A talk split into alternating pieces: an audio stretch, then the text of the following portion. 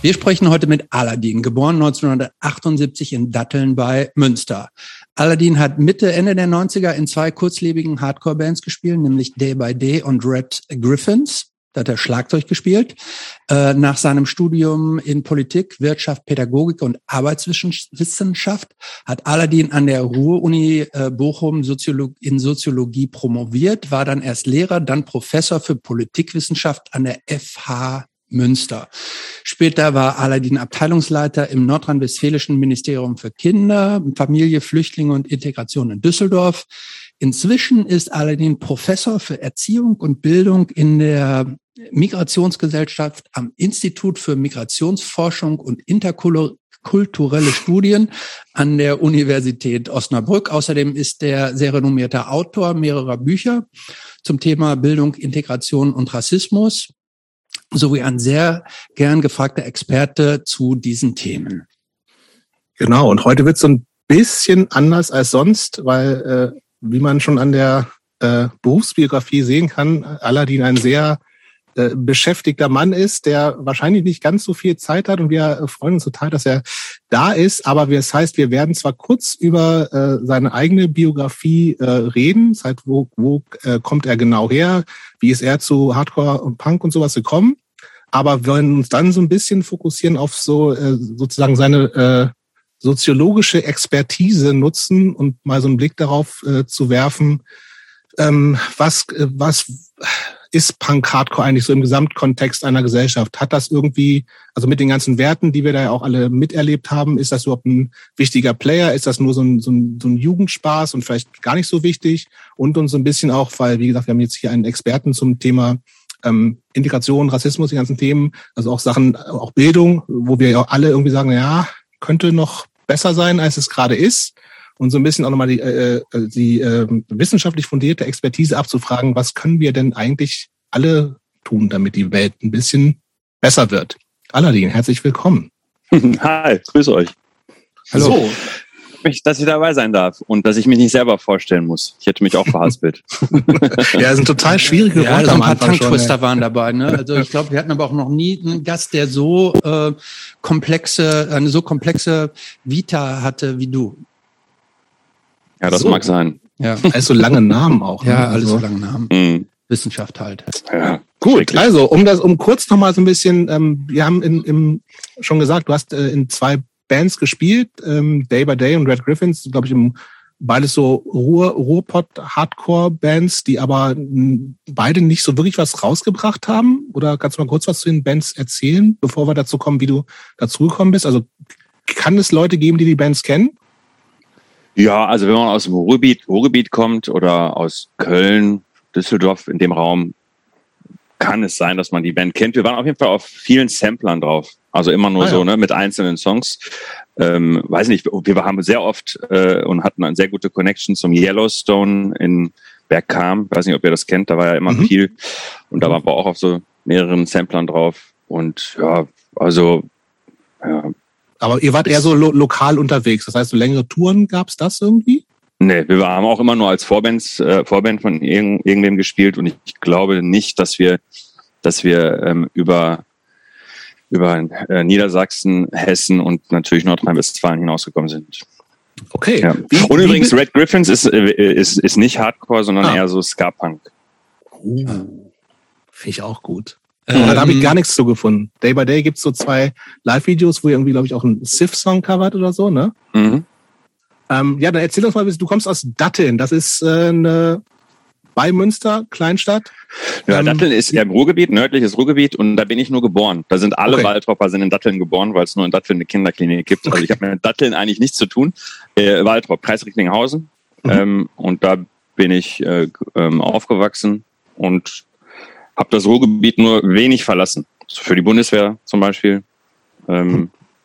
Und dann habe ich eine Wie kam das kurz, kulturelle bei dir so ein bisschen? Das heißt, du bist irgendwie hast was in der Grundschule. Ähm, irgendwann kam so ein bisschen das Thema Punk, Hardcore, rebellische Phase. Hast du irgendwann mal in einem anderen Podcast gesagt? Kannst du da irgendwie mal so ein bisschen uns hinführen, wie, da, wie du dazu gekommen bist? Also was dich daran gereizt hat, was auch so ein ähm, so erste Bands, Konzerte vielleicht gewesen sind? Also das, das was, äh, was, was ich als erstes erinnere, ist eine, ähm, eine, ein richtig cooles Mädchen. Ich schätze, wir waren zwölf oder dreizehn und die hatte einen Army-Rucksack mit äh, ganz großen Ärzteaufnäher drauf.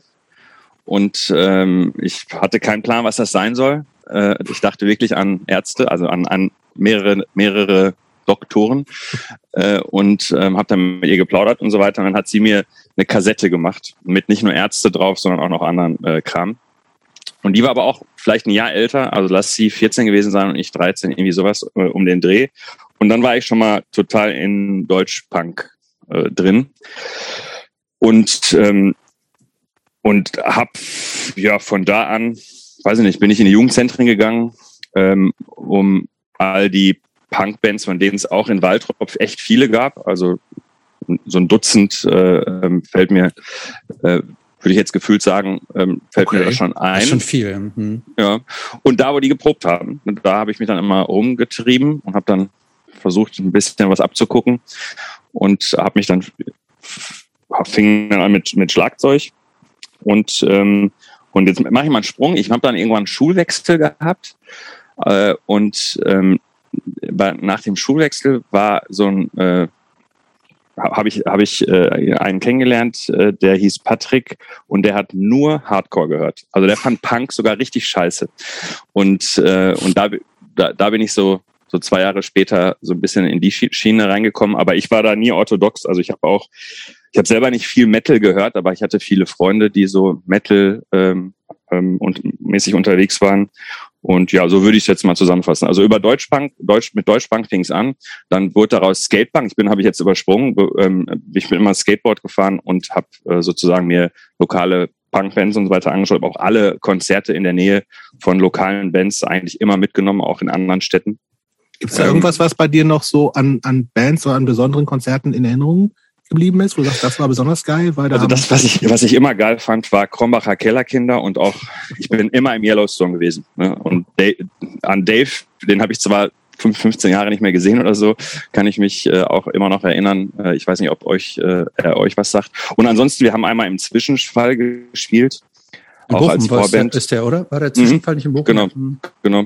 Als Vorband von, äh, von, von irgendeiner anderen Band. Mir fällt leider, mir fallen leider diese ganzen Namen nicht mehr ein. Das, das ist äh, schrecklich. Aber das war auch ganz großartig und auch einmal in Düsseldorf. Also viele verschiedene Sachen, äh, die mir, die mir so dunkel noch einfallen und wo man nicht mehr genau weiß, ob man sich wirklich an die, an den Abend erinnert oder nur an die Erzählung darüber. Aber in jedem Fall, glaube ich, war das großartig. Aber was war das denn damals für dich? So.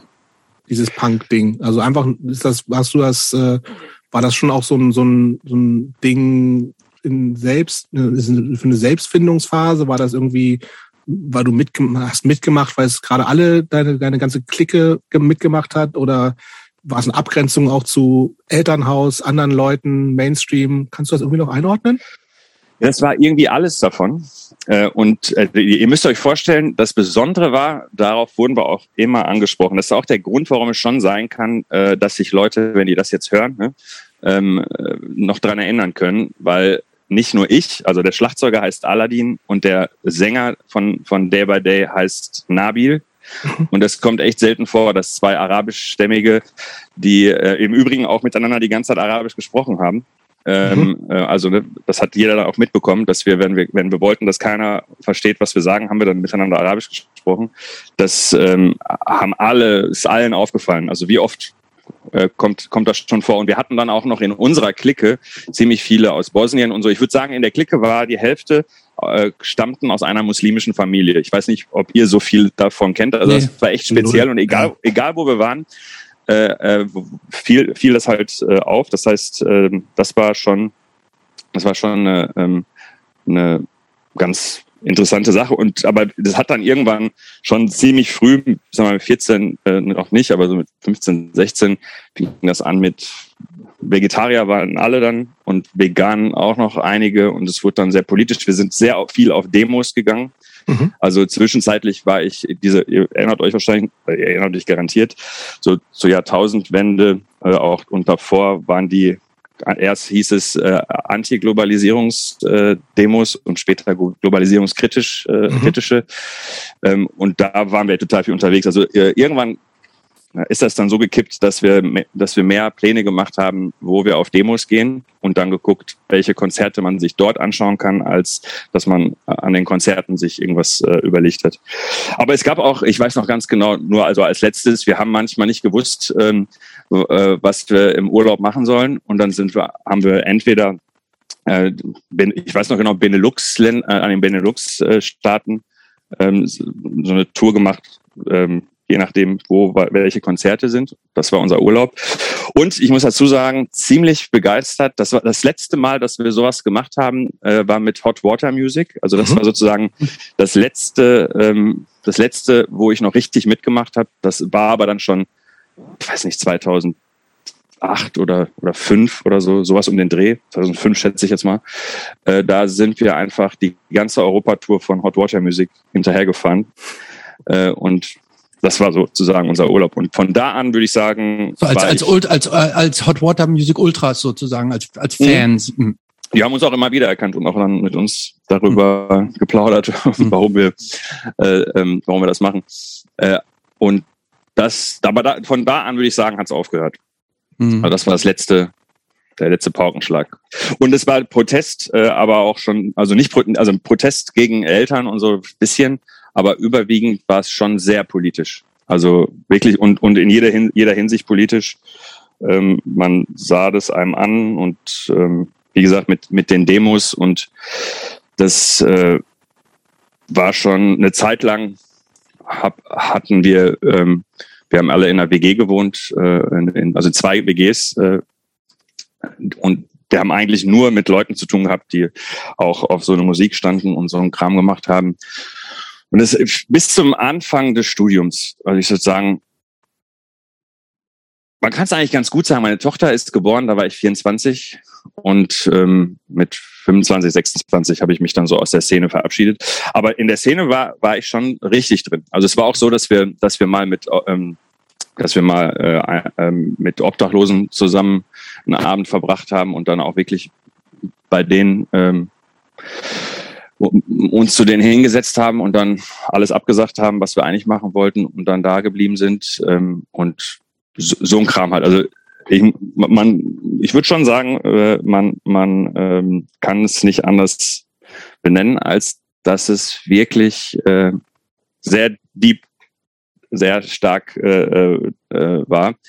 Ähm, ich habe auch im Übrigen, weil ihr gerade so viel aufgezählt habt, was ich mache, ähm, ich habe die ersten drei, vier Jahre Studium gar nicht studiert. Also ich war manchmal an der Uni ähm, und wir haben all den Kram gemacht, von dem ich jetzt auch gerade so erzählt habe. Und trotzdem ist äh, noch was aus dir geworden. Ja, also ich finde auch, alle, alle, alle kommen immer mit, wie viel Semester habe ich studiert. Also ich ja. habe achteinhalb Jahre, glaube ich, fürs Studium gebraucht. Jahre. Ne? Das sind dann 19 Semester, noch, sind das dann auch so, ja. Ja. Ja. Das ist, und das klappt auch. Ich rate das auch allen, sich da Zeit zu lassen. Ähm, du hast eben gesagt, dass dir irgendwann, du hast ja mit Deutschpunk angefangen. Ich will das gerne noch mal so ein bisschen ähm, einnorden. Und dann hätte es diesen Kumpel gegeben, der dich ganz stark mit Hardcore infiltriert hätte. Hardcore mhm. ist ja ein relativ breiter Begriff irgendwie. Das ist für manche ist Hardcore Hatebreed und für andere ist Hardcore irgendwie Bad Brains. Ähm, in welchem Spektrum hast du dich da so bewegt in diesem Hard Hardcore-Spektrum? Also erstmal kann ich äh, kann ich sagen, äh, ich ich kann mich ganz genau daran erinnern, dass dass er mich mit Ignite gepackt hat. Mhm. Aber der hat äh, äh was was ja so für jemanden, der Punk sowieso mag, ziemlich äh, passt. Aber er hat alles, also alles, die ganze Bandbreite, die man unter Hardcore also fassen kann, ähm, war bei ihm so am Start. Und Ignite äh, ähm, damit, ähm, ne, aber was weiß ich, er hat die ganze Zeit Madball und so ein Kram auch gehört und und äh, Slapshot und was der Geier, was hab ich, hm. fand ich auch alles in Ordnung. Mhm. Ähm, aber äh, so richtig, so richtig geil fand ich halt zum Beispiel Bad Brains, so hießen die, ne? Die mhm. also ziemlich die einzigen schwarzen äh, mhm. Hardcore. Mhm. Das, äh, alleine nur, als ich gesehen habe, dass die schwarz sind, fand ich das schon äh, so interessant, dass ich wusste, das muss mir jetzt gefallen. Mhm. Kann ich mir noch ziemlich äh, dran erinnern. Und ja, das, das ganze Spektrum, aber gleichzeitig äh, alles das, was, was man so unter, unter Skatepunk äh, einordnen kann. Und ähm, und so dieses, das ganze melodische Zeug, das ähm, habe ich mir auch reingezogen. Und irgendwann musste man auch Emo-Core äh, ähm, hören, um mhm. auf die Partys gehen zu können, wo das mhm. dann die ganze Zeit lief. Mhm. Äh, und ja, also so, aber also das, was, was, äh, was, ähm, was ich so in Erinnerung habe, was, was ich am geilsten fand, war alles so ähm, in der, sagen wir mal, wenn man eine Achse daraus machen will, äh, Bad Brains, ähm, Ignite und ähm, und ich muss echt sagen, auch wenn sich das ein bisschen prollig anhört, äh, äh, ähm, Sick of It All fand ich sehr geil. Ja, ist also Ordnung. So, also wir, wir, wir, ähm, wir reiben uns ja manchmal so ein bisschen an der an der Relevanz von diesem New York Hardcore. Ähm, mhm. äh, so gerade sowas wie Madball finde ich ja immer so ein bisschen schwierig. Sick of It All geht auch bei mir noch glatt durch. Ähm, So, dann hast du, wir, wir wollen ja uns so ein bisschen sputen, um zu den äh, wichtigen Themen so zu kommen. Dann hast du, äh, kam deine Tochter, du hast irgendwann dann angefangen, auch richtig zu studieren. Mhm. Ähm, hast, war, äh, war das dann irgendwie die Phase vorbei? So, it's only a phase? Na, also äh, bis äh, so von der Musik her nicht und von den Freunden auch nicht. Ich war halt nur nicht mehr, also Karriere und Familie war jetzt halt beides ziemlich bindend ähm, mit, mit den Bands, also zumindest mit Red Griffins hat es auch ähm, aufgehört, eher weil ich keine Zeit mehr hatte. Ähm, aber ich würde, ich glaube, beides ging. Ah, nee, äh, äh, ich würde sagen 2001, äh, schätze ich jetzt mal eins oder 2002 hat das mit Day by Day aufgehört und ähm, und 2002, 2003 mit Red Griffins. Meine Tochter ist 2002 geboren, also es mhm. gibt schon einen relativ kausalen Zusammenhang damit. Verstehe. Ähm, ja. Du hast gerade gesagt, Karriere. Ähm, das finde ich sehr interessant, dass du den Begriff so benutzt, weil und offensichtlich hast du eine Karriere gemacht. Ne? Du bist jetzt Professor und äh, weltweit anerkannter Experte in deinem Gebiet. Nun ist das, ähm, ist das dieses Studium, was du studiert hast, ist jetzt nicht so dieses klassische Karrierestudienfach, wo man, wo man denkt irgendwie so, das studiert man, um damit Karriere zu machen, sondern ähm, wie, wie ähm, wann ist das für dich zu, ne, zu einer echten Karriere geworden? So, also dass du, dass du sagst irgendwie, das interessiert mich so, dass ich da das Studium nicht nur so abreißen will und dann irgendwie Sozialarbeiter werden, sondern ich will das auf so ein Next Level heben. Ja, also äh, äh ich sag's jetzt mal so, ne? Ähm, die, äh, ähm, also ich war echt richtig und das ist jetzt nicht, dass jetzt kein falscher Eindruck entsteht. Ne? Wir, wir waren wild und haben auch Party gemacht und so weiter, ne? aber ähm, es, hatte schon eine ernste Seite auch. Und also ich war ne, Globalisierungs, äh, Anti-Globalisierungsbewegung dabei. Ich war mega antikapitalistisch. Ich war total äh, äh, feindlich gegenüber alles, was Uniform äh, getragen hat und so. Und ich habe ja gerade schon ähm, ich weiß gar nicht, ob es äh, ähm, bevor wir hier angemacht haben oder nicht. Auf jeden Fall, ich war bei der Bundeswehr mhm. und ich habe Wirtschaftswissenschaft studiert, BWL und VWL als jemand, oh, der okay. Kapitalismus scheiße findet.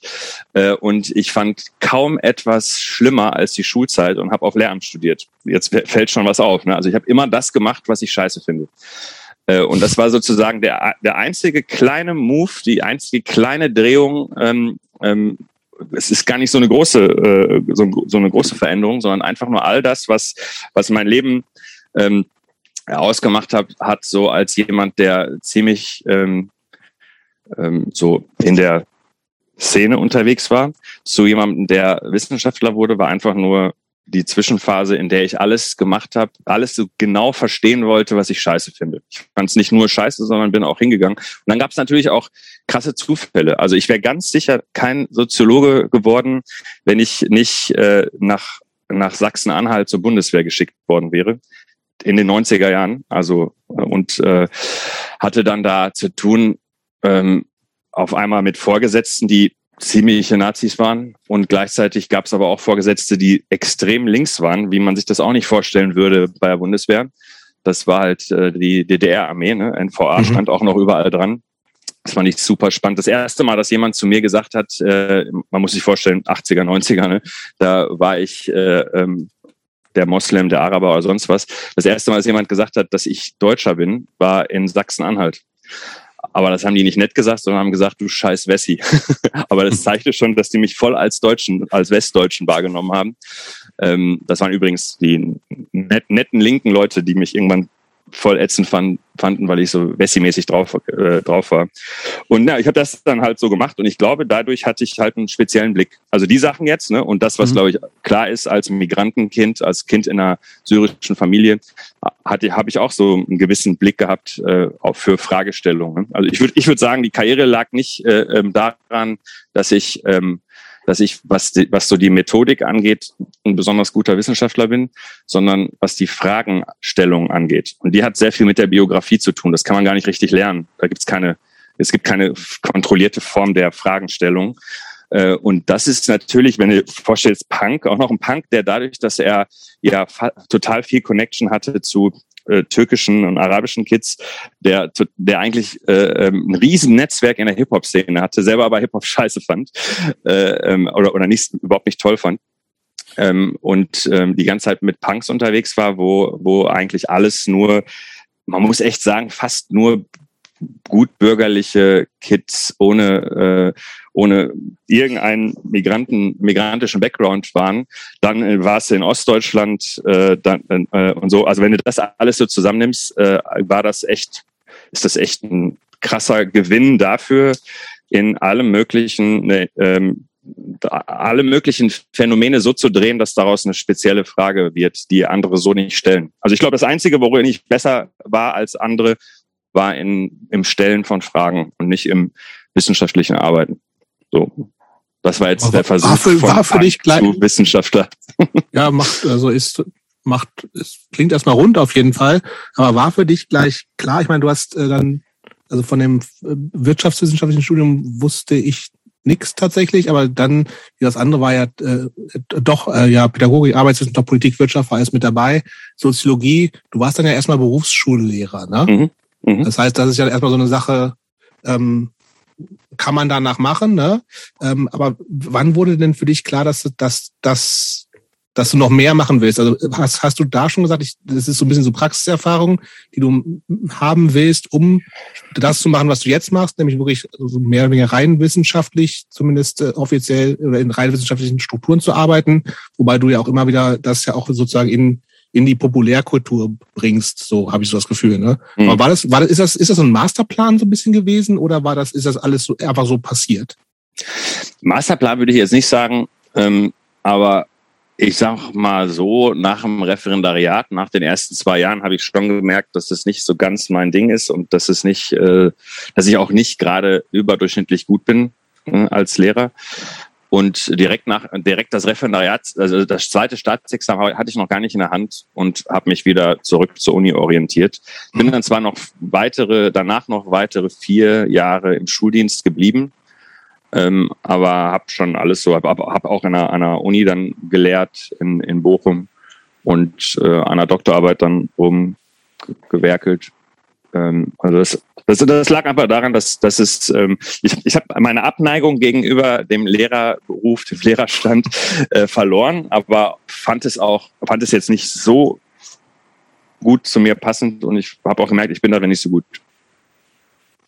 So dann aber irgendwann. Na gut, aber du, ähm, Achso, ja, ähm, ähm, was äh, Lehrer sein, gut, das kann ich jetzt nicht überprüfen, in wie gut oder schlecht du als Lehrer warst. Was mir nur in der jetzt in der Vorbereitung aufgefallen ist, ist, dass du schon sehr gut im Vermitteln und Erklären dieser wissenschaftlichen Erkenntnisse bist. Ne? Wissenschaft leidet ja häufig darunter, zu akademisiert zu sein ne? und leidet häufig darunter, sich in einer eigenen, auch in einer eigenen Sprachwelt zu mhm. bewegen, mhm. weil zu viel Fachtermini äh, benutzt werden, die äh, gar nicht, ich sage jetzt mal beim normalen, nicht wissenschaftlichen Menschen ankommt. Mir ist bei dir aufgefallen, dass du ein unglaublich guter Erklärer bist.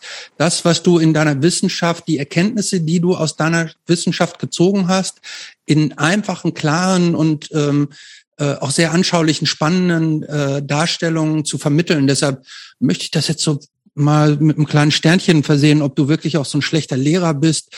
Denn ähm, können wir vielleicht mal an die Seite legen und dann das, das am Ende dann nochmal äh, ausschnapsen. Aber ähm, ähm, gut erklären kannst du Dinge äh, definitiv, wie wir auch äh, jetzt ja schon ein bisschen mitgekriegt Aber das hat, das hat echt damit zu tun, also mit, äh, ähm, und das sagen tatsächlich Soziologen-Kollegen, sagen das so, ne, mit Street Credibility, weil die halt auch mitkriegen, dass, äh, dass ich anders an die Sachen rangehe als so die üblichen Ordinarien. Äh, und aber gleichzeitig, äh, das ist, ich finde es selber sehr, äh, sehr irritierend, dass das so auffällt. Es ist nicht, wie du, wie du, glaube ich, jetzt glaubst, äh, dass ich das erkläre jetzt für die Öffentlichkeit und mein wissenschaftliches Ich macht, arbeitet ganz anders, sondern abgesehen von meiner Doktorarbeit sind die, äh, und es sind immerhin mittlerweile jetzt zehn, zehn Bücher seit diesem mhm. Jahr, und nur die Doktorarbeit, da wusste ich, das muss jetzt äh, anders gemacht werden. Äh, die, äh, damit das den Regeln entspricht sozusagen. So ja. Und weil ich unbedingt die beste Note wollte, damit das mit der Karriere weitergeht.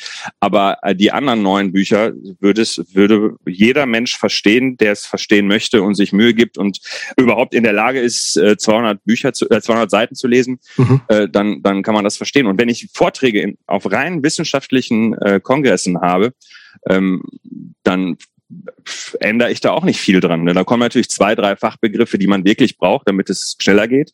Aber äh, tendenziell würde ich sagen, auch da würdet ihr mich verstehen. Also, Glaube ich wirklich. Also das, äh, das ist wirklich eine andere, eine, eine andere Herangehensweise. Ich finde auch, äh, wenn ähm, noch eine andere kleine kleine Sache. Ähm, es gibt diese die, diese diese philosophische und auch politische Tradition amerikanischer Pragmatismus damit habe ich mich erst beschäftigt, äh, um irgendwie ein, ein, gutes Argument zu finden, warum, warum das, was ich mache, schlau ist. So, ne? äh, das war also so herum, de, de facto, aber man kann es anders erzählen, weil der amerikanische Pragmatismus... Reverse Engineering Genau, so ist es. Genau ja. so ist es. Äh, und amerikanischer Pragmatismus heißt, äh, wenn du es nicht schaffst, in zehn Minuten einem normalen Menschen deine geile Idee zu erklär, erklären, ist sie nicht geil. Äh, jetzt mal so, ne, auf mhm auf mhm. Aladdin-Sprache übersetzt. Äh, und ähm, so in etwa sehe ich das auch. Wenn es nicht klappt, äh, dann ist es Mist. Und deshalb ähm, das erfolgreichste Buch, was ich, was ich ähm, was ich äh, bisher hatte, geschrieben hat, ähm, das Integrationsparadox, ist deshalb so erfolgreich gewesen, weil ich das wirklich mal ernst gemacht habe. Da war meine Tochter 14 und ich habe so lange äh, den Text verändert, bis sie das nicht nur verstanden hat, sondern auch interessant fand. Und so wird dann Bestseller draus. Und, ähm, und also das heißt, ich versuche das immer, äh, immer weiter zu treiben. Äh, und oder das habe ich vergessen zu sagen. Und gleichzeitig haben das Kollegen von mir gelesen, und die dürfen das nicht zu trivial und zu vereinfachend finden. Genau, das wollte, die Frage wollte ich gerade stellen. Ja, gilt, gilt diese Vereinfachung denn unter euren Kollegen nicht auch dann als so ein bisschen trivial? Das wäre genau die Frage, hat sich mir aufgedrängt, ob das, ob das sozusagen so die, so, so ein bisschen so Popkultur ist in, in Wissenschaft, so, so ein Crossover Popkultur und Wissenschaft. Das ist leider so. Aber das ist, was heißt leider? Das ist, muss, muss es wahrscheinlich geben. Ich sag mal, ein Drittel finden das ganz schrecklich, wie ich, wie ich das mache. Ähm, und die anderen zwei Drittel finden es, glaube ich, ganz cool. Also ich habe selbst von der Deutschen Gesellschaft für Soziologie einen Preis be bekommen da, äh, äh dafür. Äh, aber klar, da haben nicht 100 Prozent für mich gestimmt. Äh, und, und so würde ich das jetzt sehen. Das ist ein Drittel findet das ganz schlimm. Davon kann man, glaube ich, ausgehen. Hm. Deswegen werde ich auch nie Vorsitzender des Vereins werden oder sonst irgendwie was. Das äh, muss, muss, ja auch nicht. So, ich würde gerne mal kurz zum Thema, du bist dann irgendwann tatsächlich ja im Abteilungsleiter in ja. einem nordrhein-westfälischen Ministerium geworden. So, und die schwarz-gelbe äh, Regierung, ja. Wollt gerade sagen, dann auch noch, äh, war nicht Armin Laschet dein, so quasi dein Chef, ne? Armin Laschet und Joachim Stammt, genau. So. Und jetzt sehe ich aber, äh, dann ist da der, der Punk-sozialisierte Aladdin äh, aus Recklinghausen und irgendwann sagt, äh, kommt jemand an und sagt, mach doch mal Abteilungsleitung im Ministerium. A, war dir sofort klar, mache ich, habe ich Bock drauf, kann ich. Und B, wie, wie verkrustet sind Strukturen in so einem Ministerium, so wie ich mir das vorstelle, oder ist da eigentlich, ist das eigentlich doch relativ locker? Man hat da in, als Abteilungsleitung relativ viel äh, Gestaltungsspielraum. Ich musste noch eine Frage zu, noch dazu schießen, ja. und zwar, ist dir das einfach so angetragen worden oder hast du dich darauf beworben, auf diesen Job? Nee, darauf hätte ich mich niemals beworben. Also das war wirklich so, dass, äh, dass ich angesprochen wurde. Aber jetzt ist das spannende Punkt. Ich wurde angesprochen von einer Staatssekretärin, Serap Güller. Das heißt, äh, das muss man immer wissen. Armin Laschet ist der erste ähm, Ministerpräsident äh, gewesen, der eine türkischstämmige Gastarbeitertochter halt da in eine hohe Position gebracht hat und sie mhm. und sie kannte mich, ich kannte sie gar nicht, aber äh, sie kannte mich halt durch meine Arbeit und ähm, äh, hat sich dann mit mir getroffen und dann habe ich auch noch den stellvertretenden Ministerpräsidenten getroffen und dann haben die mir das angeboten. Ne? Und da habe ich ein bisschen nachgedacht, dachte erst, nein, äh, was willst du dir so einen Stress antun? Und dann haben wir ein bisschen äh, weiter äh, also uns nochmal getroffen und ein paar Sachen ausgetauscht. Und da habe ich gemerkt, also für gut, also wenn es um eine gute Sache geht, bin ich Söldner. Also es ist völlig wurscht, ob das CDU oder FDP oder sonst was ist. Äh, und man hat echt gemerkt, dass, ähm, dass die, dass die ganz offen sind für neue Sachen. Ich habe auch in, in Koalitionsvertrag geguckt, da stand gar nichts drin. Das ist ganz gut manchmal. Ne? Also wenn da nichts drin steht, dann, dann kannst du praktisch da neu gestalten. Und dann haben wir uns einfach immer zusammengesetzt tatsächlich die erste gemeinsame Sitzung in der Dortmunder Nordstadt äh, gemacht ähm, mit Ministern und Staatssekretären und so. Und ähm, ja, und dann versucht da äh, ein bisschen, ein bisschen was zu reißen. Also ich hab, war mir nicht sicher, ob ich das, ähm, ob ich das gut kann, aber dass das irgendwie schon klappen wird, war mir schon klar. Und dann probierst es mal aus. Und das hat echt sehr gut geklappt. Das hat auch Spaß gemacht. Äh, es ist so, dass, dass äh, ähm, Ministerien das sind, äh, ja, das sind echt so Strukturen, die, äh, deren Funktion ist, dass die, dass die Dinge äh, stabil laufen und dass es am besten äh, äh, immer einen ähnlichen Rhythmus hat. Also das ist so, sozusagen deren Funktion. Äh, und wenn man das weiß, äh, kann man damit aber arbeiten. Also ich fand das, fand das nicht, nicht übel. Mhm. Aber jetzt zum Beispiel als Corona startete, habe ich, habe ich direkt Bauchschmerzen gehabt, weil dann war klar, äh, dass Ministerien das nicht hinkriegen. Also das, also ne, diesen, diesen Modus. Ähm, und deshalb braucht man auch, also Regierungen brauchen immer, sobald eine krasse Krise ist, brauchen die Taskforces und Arbeitskreise und Expertenräte. Weil ähm, das, was Ministerien so gut können wie niemand sonst, ist, äh, der ist, ist sozusagen das Normale äh, so zu verwalten, dass es dass es funktioniert und berechenbar ist und so weiter. Und je stärker die Abweichung also mit so, einer, mit so einer Langsamkeit auch so ein bisschen. Genau, genau. Mhm. Und, und das, was ich jetzt zum Beispiel, ich war, ich war ja nicht einmal zwei Jahre, nicht, nicht ganz zwei Jahre da, ähm, wobei ich danach noch weitergemacht habe, aber nur noch für einen, einen Bereich. Mhm. Ähm, ähm, und, und, und vorher waren es ja acht, äh, acht Referate, ähm, die, für, für die ich zuständig war. Äh, da, also wenn, wenn man das richtig ähm, plant. Und ich habe tatsächlich die ersten drei Monate kaum was gemacht, also kaum was Sichtbares gemacht, sondern nur geplant, wie kriegt man jetzt ähm, die, die Struktur so berücksichtigt, ähm, dass man ein paar Veränderungen anstoßen kann. Ähm, dann kriegt man so ein, so ein, so ein ähm, Ding schon bewegt. Man muss, man muss halt nur wissen, entweder man will die Strukturen ändern oder man will bestimmte Dinge in die Wege leiten. Ne? Das sind zwei unterschiedliche Dinge äh, und das sind, äh, man kriegt nicht beides gleichzeitig. Deswegen ähm, habe ich ein halbes Jahr volle Kanne mich darauf konzentriert, die Strukturen ein bisschen zu ändern und danach ähm, dann äh, Gesetzestexte und Erlasse und Budgets und so weiter mich darum gekümmert. Und als das dann äh, alles ganz gut geklappt hat, bin ich abgestiegen und meine Nachfolgerin muss das jetzt alles umsetzen, was da so in die Wege gebracht wurde. Macht die das gut? Sie macht es sehr gut. Sie macht es sehr gut und sie hat halt nur Pech gehabt. Ich bin gegangen und dann kam direkt die Corona-Situation äh, ähm, mhm. da. Ne? Das ist natürlich aus dem Ministerium heraus ja. nicht vergnügungssteuerpflichtig, aber die macht es, die macht es gut und ganz viele Sachen, die, die wir 2018 äh, Ende 2018 äh, entschieden haben, starten jetzt. So langsam ist es halt. Ne? Also ähm, kannst du das in zwei, drei Sätzen zusammenfassen, so die großen Achievements, die Dinge, die du da so platziert hast, auf den Weg gebracht hast? Ich erzähle nur zwei Sachen, ne? also ähm, weil es sind ja acht Referate, jetzt könnte ich acht Sachen erzählen. Weil die reichen zwei, reichen uns, ja. Genau, zwei, zwei, zwei, die ich so ein bisschen besonders, äh, besonders finde.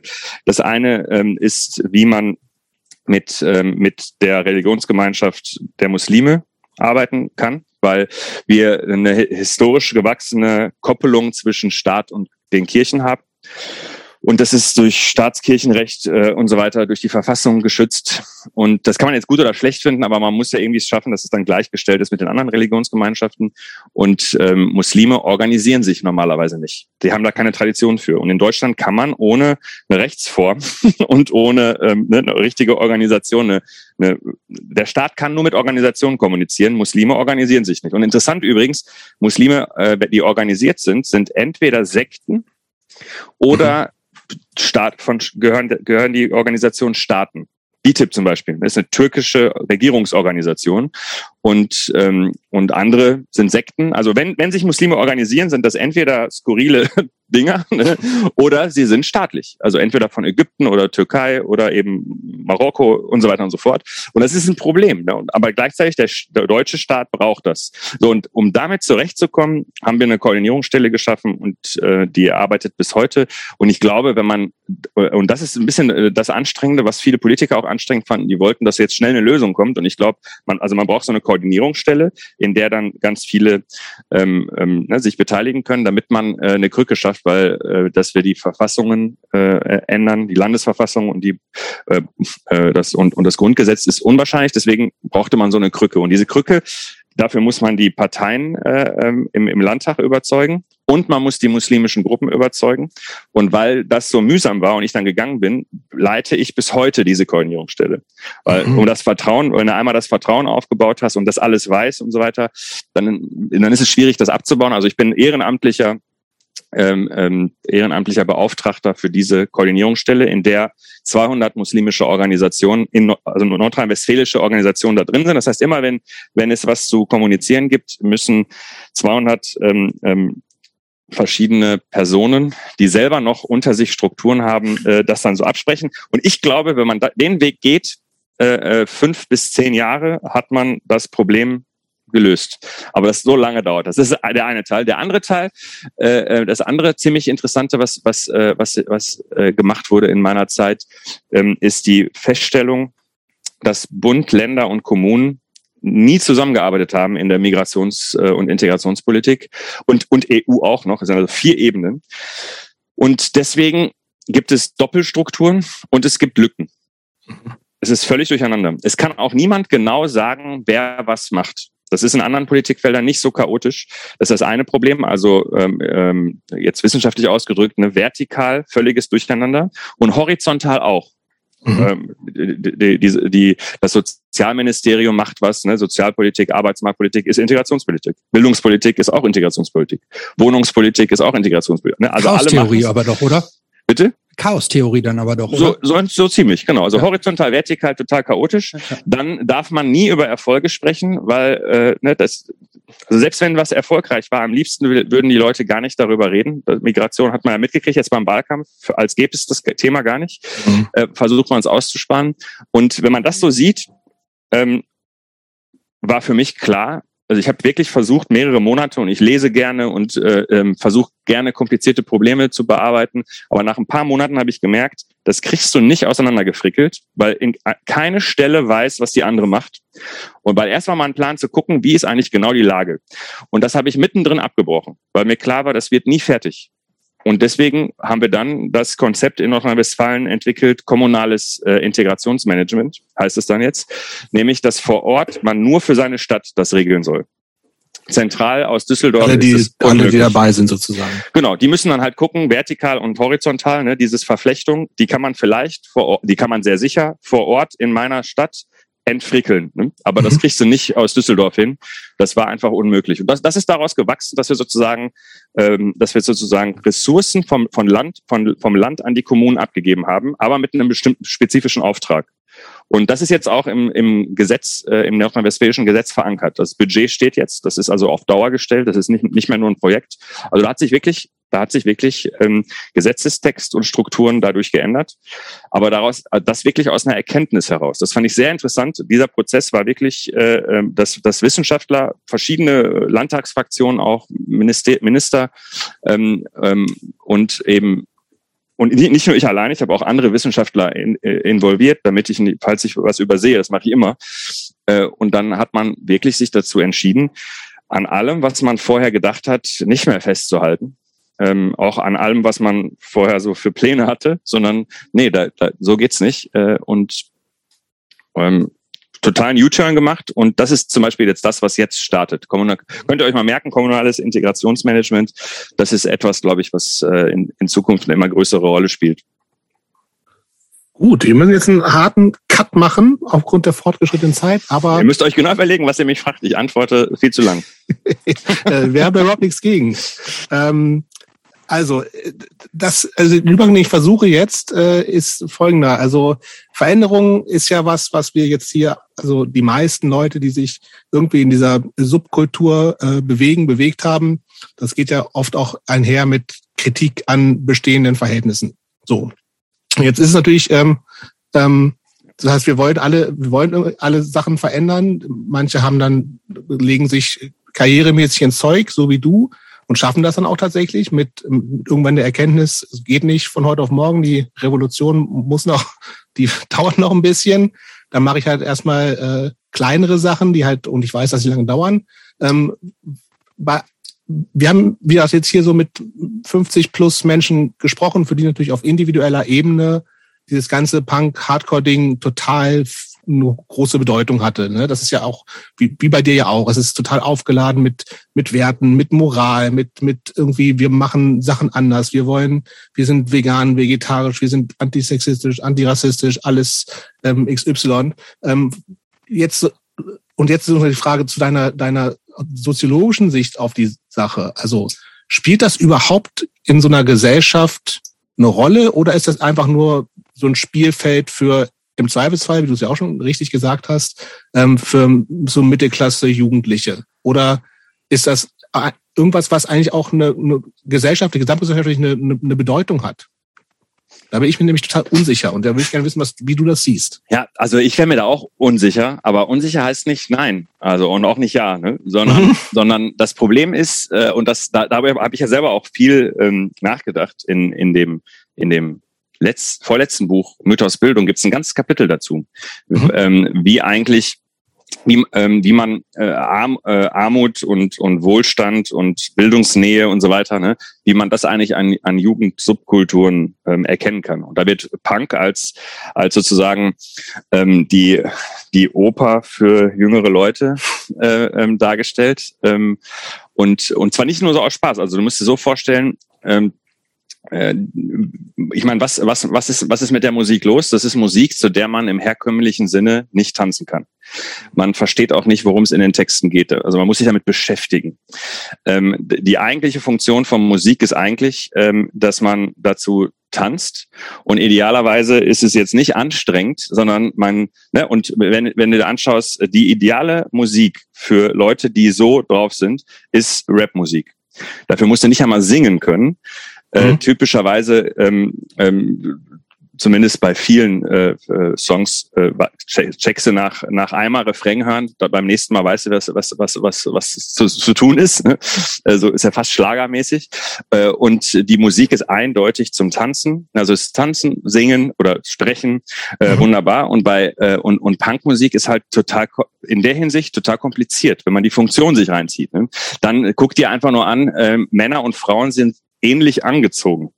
Wenn du das mit Rap, äh, Hip-Hop vergleichst, ne, es gibt ja unfassbar keinen krasseren Kontrast. Äh, bei Punk ist jedes Statussymbol ein großes Problem. Ne? Also man versucht ja, selbst wenn die Leute ein Stat Statussymbole hätten, muss man die verstecken. Und mhm. ähm, und, und ne, also das sind die größtmöglichen Kontraste. Ich könnte jetzt ganz viele Sachen durchgehen. Und das ist im Prinzip meine Erklärung dafür, warum äh, Kinder, äh, die, ähm, also Kinder und Jugendliche, die in echt prekären Lebensverhältnissen aufwachsen und besonders Migrierte, die in prekären Lebensverhältnissen aufwachsen, weil bei Migra Migrantenkinder haben einen größeren Druck an, für Status, Statussymbol. Die Eltern sind, haben, haben ihre Heimat verlassen, äh, dann ist es total, sind Statussymbole total wichtig. Das ist ja, glaube ich, nachvollziehbar für Migranten mhm. nochmal besonders stärker. Und deshalb ähm, hat, äh, haben wir da ein Problem. Also haben wir da wirklich ein Problem. Und man kann es auch noch mal ähm, jetzt mal von der Musik ähm, äh, ähm, abheben, wenn man sich anschaut, dass, ähm, dass die ganze Punk-Hardcore-Szene eigentlich so eine Szene ist, die eben gesellschaftsverändernd, äh, ähm, zumindest vom, vom Selbstbild, ne, gesellschaftsverändernd ah, vom Selbstbild, sein will. Genau. Genau. Ah, das Problem ist nur, die Gesellschaft verändern wollen Jugendliche erst, wenn es ihnen ganz gut geht. Also erst mhm. muss erst musst du sozusagen alles Existenzielle muss safe sein und dann kommst du überhaupt auf die Idee, dass es anders sein soll. Wenn du dir anguckst, was ist Rapmusik? Rapmusik heißt äh, überhaupt gar nicht, dass wir eine andere Gesellschaft wollen, sondern dass ich eine andere größtmöglicher eigener Nutzen erstmal. Genau. So, ne? Eine, eine, Veränderung der Position in der Gesellschaft. Mhm. Meiner, also ich will aufsteigen und nicht eine andere Gesellschaft. Also man muss den Luxus sich ähm, ähm, sich erlauben können eine andere Gesellschaft äh, ähm, haben zu wollen. Und das habe ich jetzt als an, an, an Rap äh, und ähm, also an und ich meine jetzt mit Rap nicht äh, populären Rap und mit Punk auch nicht populären Punk, sondern die Szene. Mhm. Ne? Mhm. Ähm, ähm, also an, an Punk und ähm, und äh, Hip Hop so gezeigt, historisch. Ne? Ähm, weil man ja irgendwo auch erklären muss, warum die sehr konservative und zum Teil auch ähm, also, also wirklich sehr konservative ähm, äh, Szene, Hip-Hop, äh, so divers ist und warum die so progressive Szene so weiß ist. Ne? Äh, und da steht zum Beispiel in der Forschung zu Punk in den USA immer in Fußnoten, wir wissen nicht genau warum und so. Ne? Und da habe ich halt sehr viel äh, ähm, ähm, ne, mich mit beschäftigt.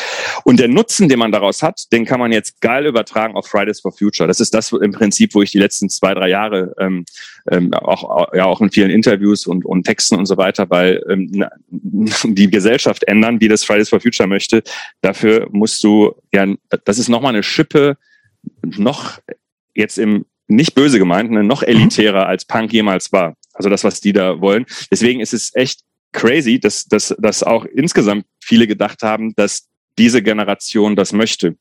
Die Studien heute zeigen sehr gut, dass nur ein Drittel der unter 30-Jährigen äh, Fridays for Future mäßig drauf ist. Nur ein Drittel. Also das ist immer noch mehr als jemals Punk waren in einer Generation. Sagen, ja, ja. Würde ich sagen, immerhin, äh, ja.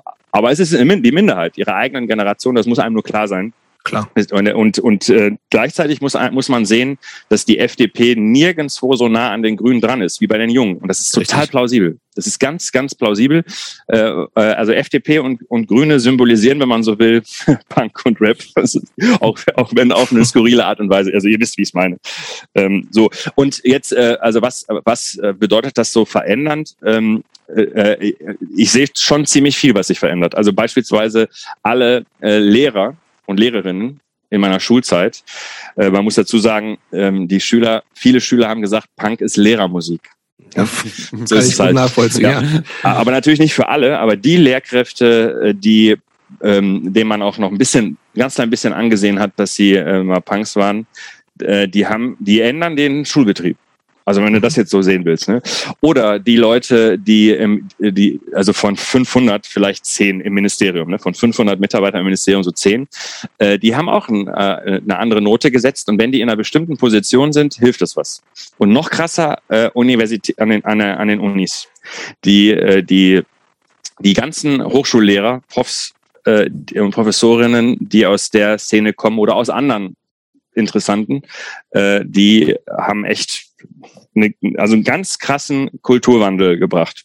Das heißt also, du, also ich bin ziemlich überzeugt, dass man mit so einer Subkultur nicht per se irgendwas ändert, ähm, ähm, sondern nur e, entweder so wie Fridays for Future so öffentlich aggressiven Druck ausüben, dass andere was ändern.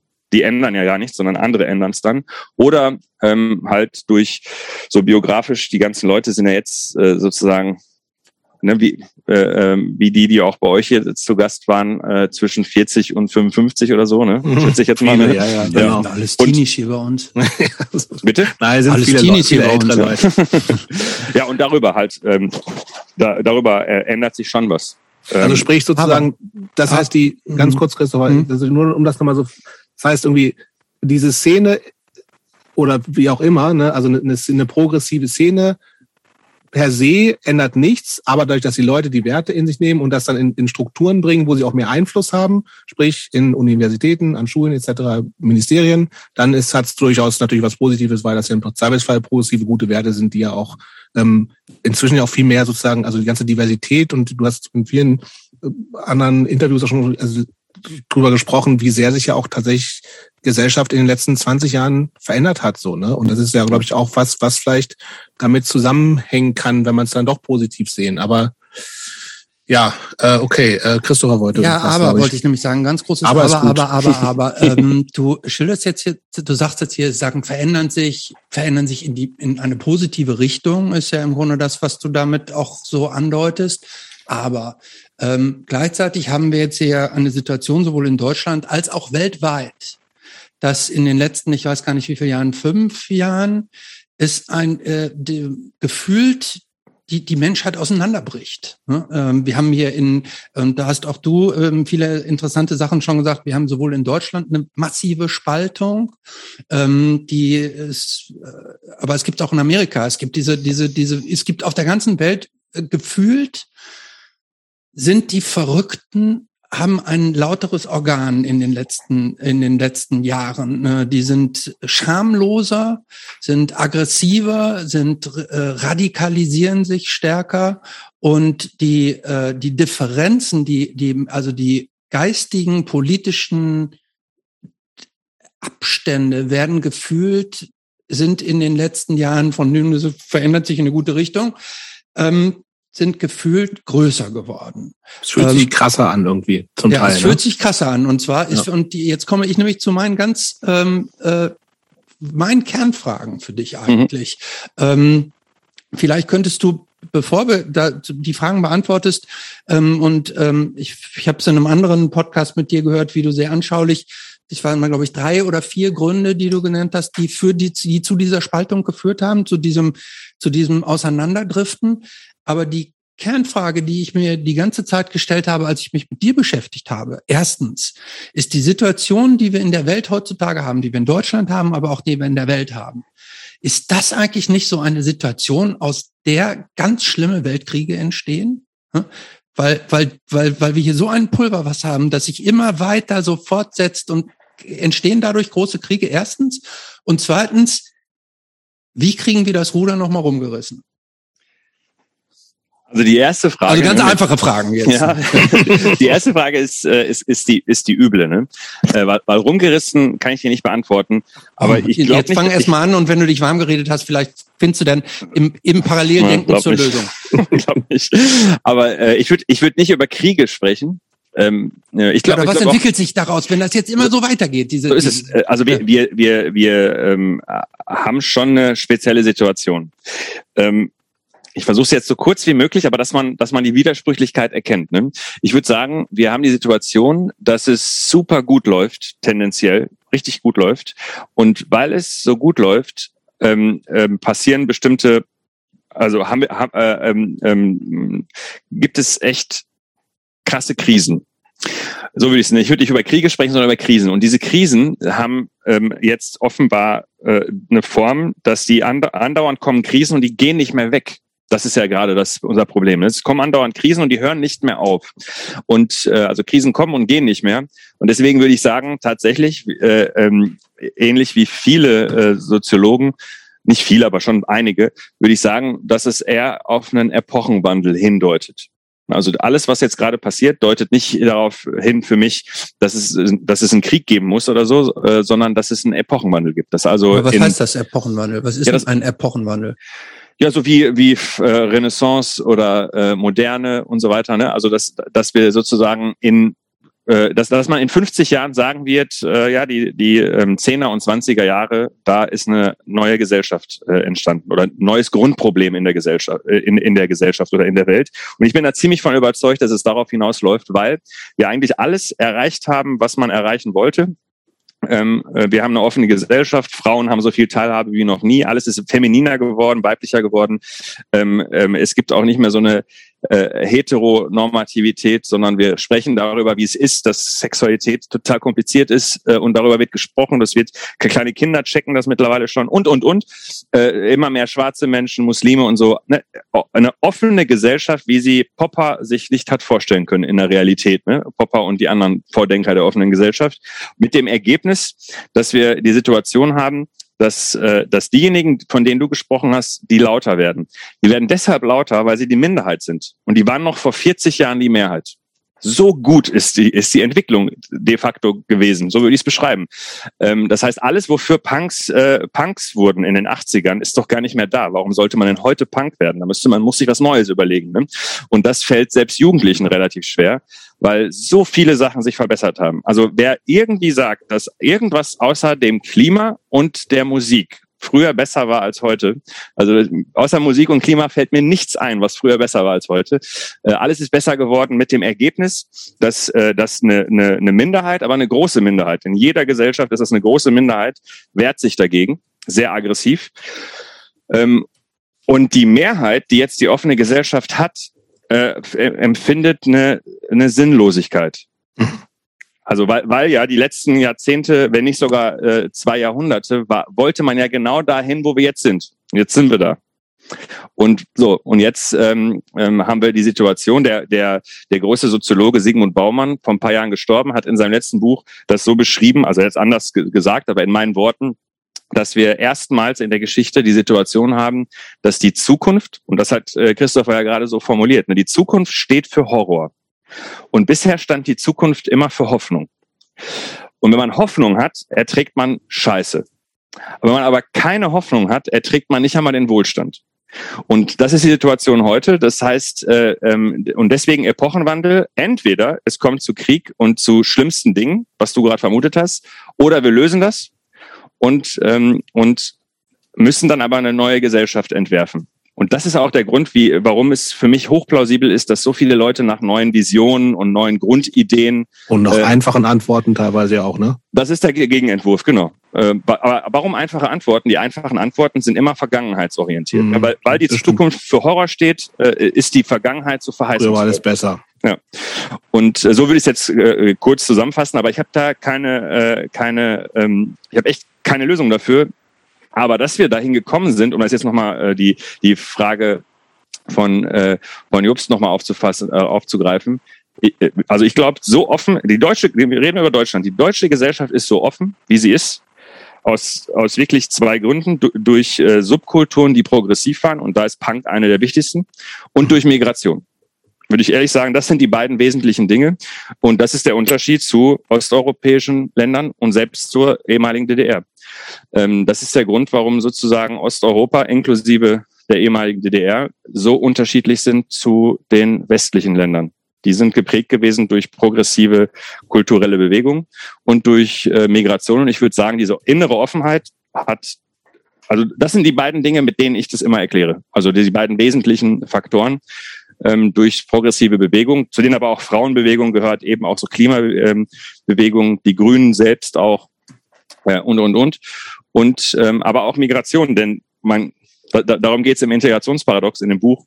Äh, der ganze Alltag hat sich durch Migration verändert. Nicht nur, was wir essen, sondern auch, wie, wie sich Menschen, Menschen grüßen. Ne? Also ihr könnt euch wahrscheinlich, so wie ihr aussieht, noch an die 80er Jahre äh, ganz gut erinnern. Da haben sich die Leute nicht umarmt und ein Küsschen mhm. gegeben. Und das machen heute alle, selbst Konservative. Auf dem CDU-Parteitag umarmen sich alle und geben sich ein Küsschen. Das haben die den Gastarbeitern abgeguckt. Also und, und, und. Ähm, ähm, und ja, also äh, das ist alles das Gute. Das Problem ist nur, dass wir jetzt an einer Schwelle stehen, wo wir, wo wir sozusagen ähm, an den Erfolgen, also scheitern, zu scheitern drohen. Und das ist mhm. dieses doofe Gefühl, was viele haben. So würde ich es jetzt beschreiben. Es, es, es wirkt ja auch fast so, als wenn das, was positiv ist auf der einen Seite, auf der anderen Seite genau die gegenteilige Wirkung dann im Grunde hat, ne? weil nämlich die, die sich abgehängt fühlen, ne? die sich also nicht mehr, die in an einen Bedeutungsverlust oder was auch immer empfinden, das haben, die, also haben sie dieses, auch de facto, ne? Ja, aber dieses Gefühl wird natürlich ja immer stärker, je mehr es praktisch, das sind ja korrespondierende Röhren im Zweifel, ne?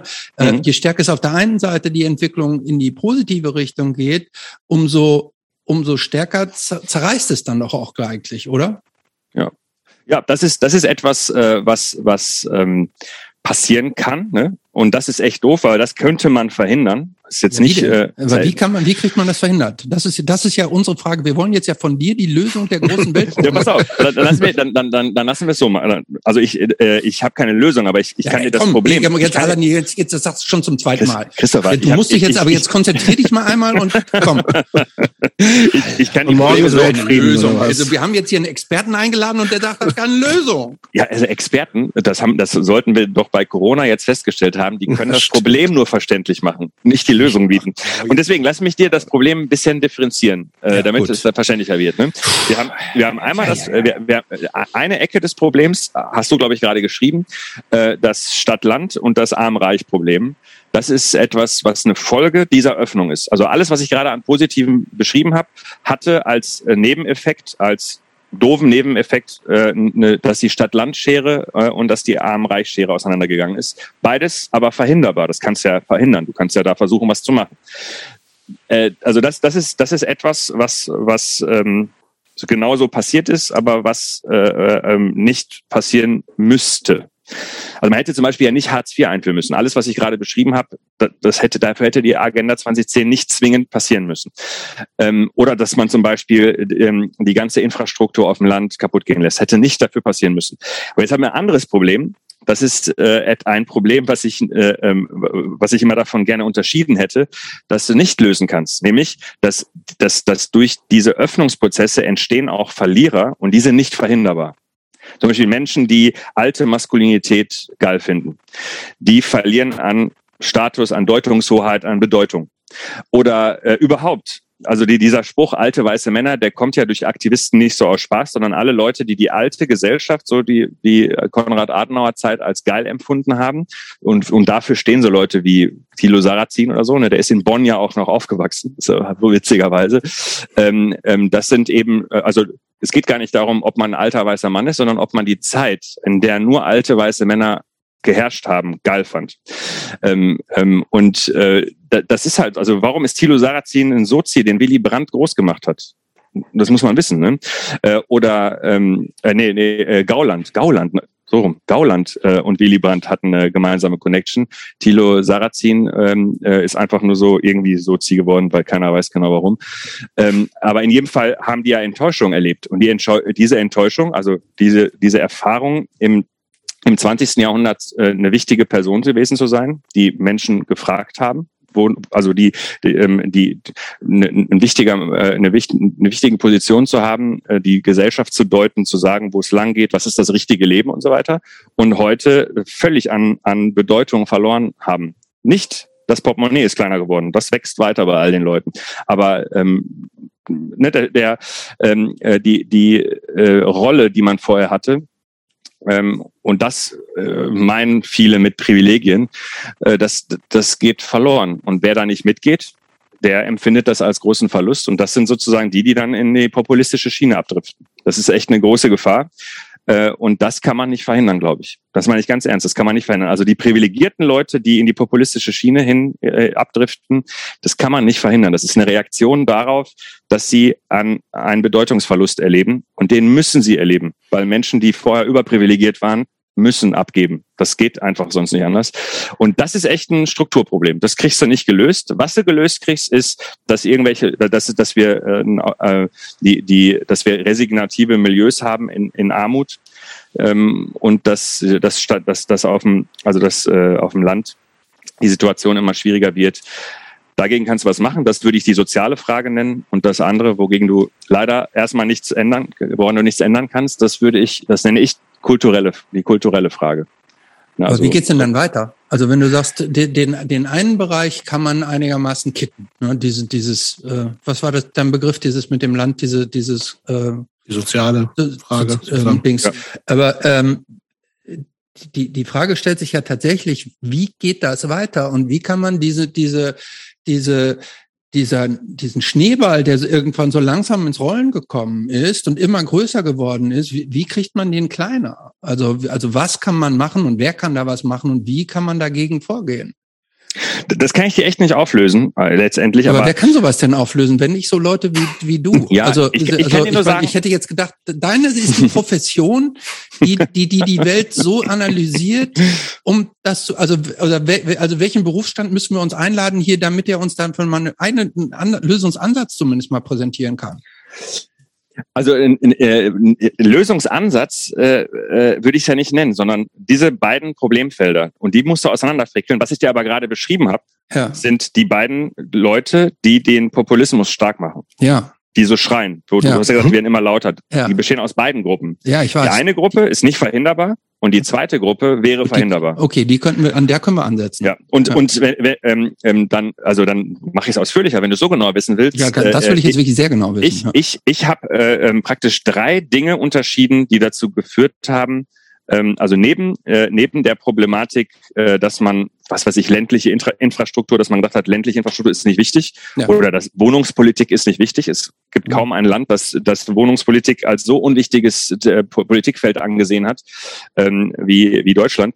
Aber äh, also abgesehen von so konkreten Sachen, die ja so langsam erkannt wurden. Und das ist schon mal mhm. ganz gut. Mhm. Gibt's gibt's drei großgesellschaftliche Problemfelder, die man, äh, die man jetzt erstmal, das, das wird richtig schwer, das, das wieder rückgängig zu machen. Rückgängig kann man es gar nicht machen, sondern aufzufangen. Denn wir hatten drei Versprechen an diese Menschen, äh, ähm, die, die, die jetzt in einer Scheißsituation sind. Also nicht die alten Landschaften, ne?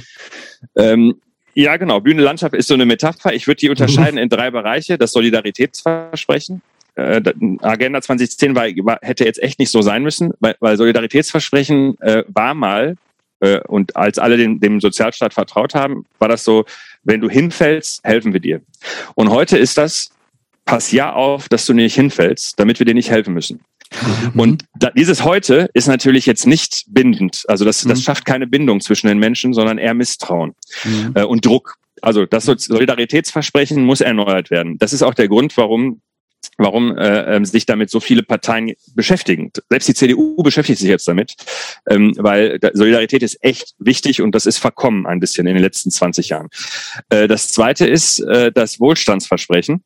Äh, also die Vorstellung, dass wenn die Eliten immer mehr Kuchen bekommen, dass sie dann so grob essen, dass mehr Krümel runterfallen. Trickle-Down-Effekt. Ne? Mhm.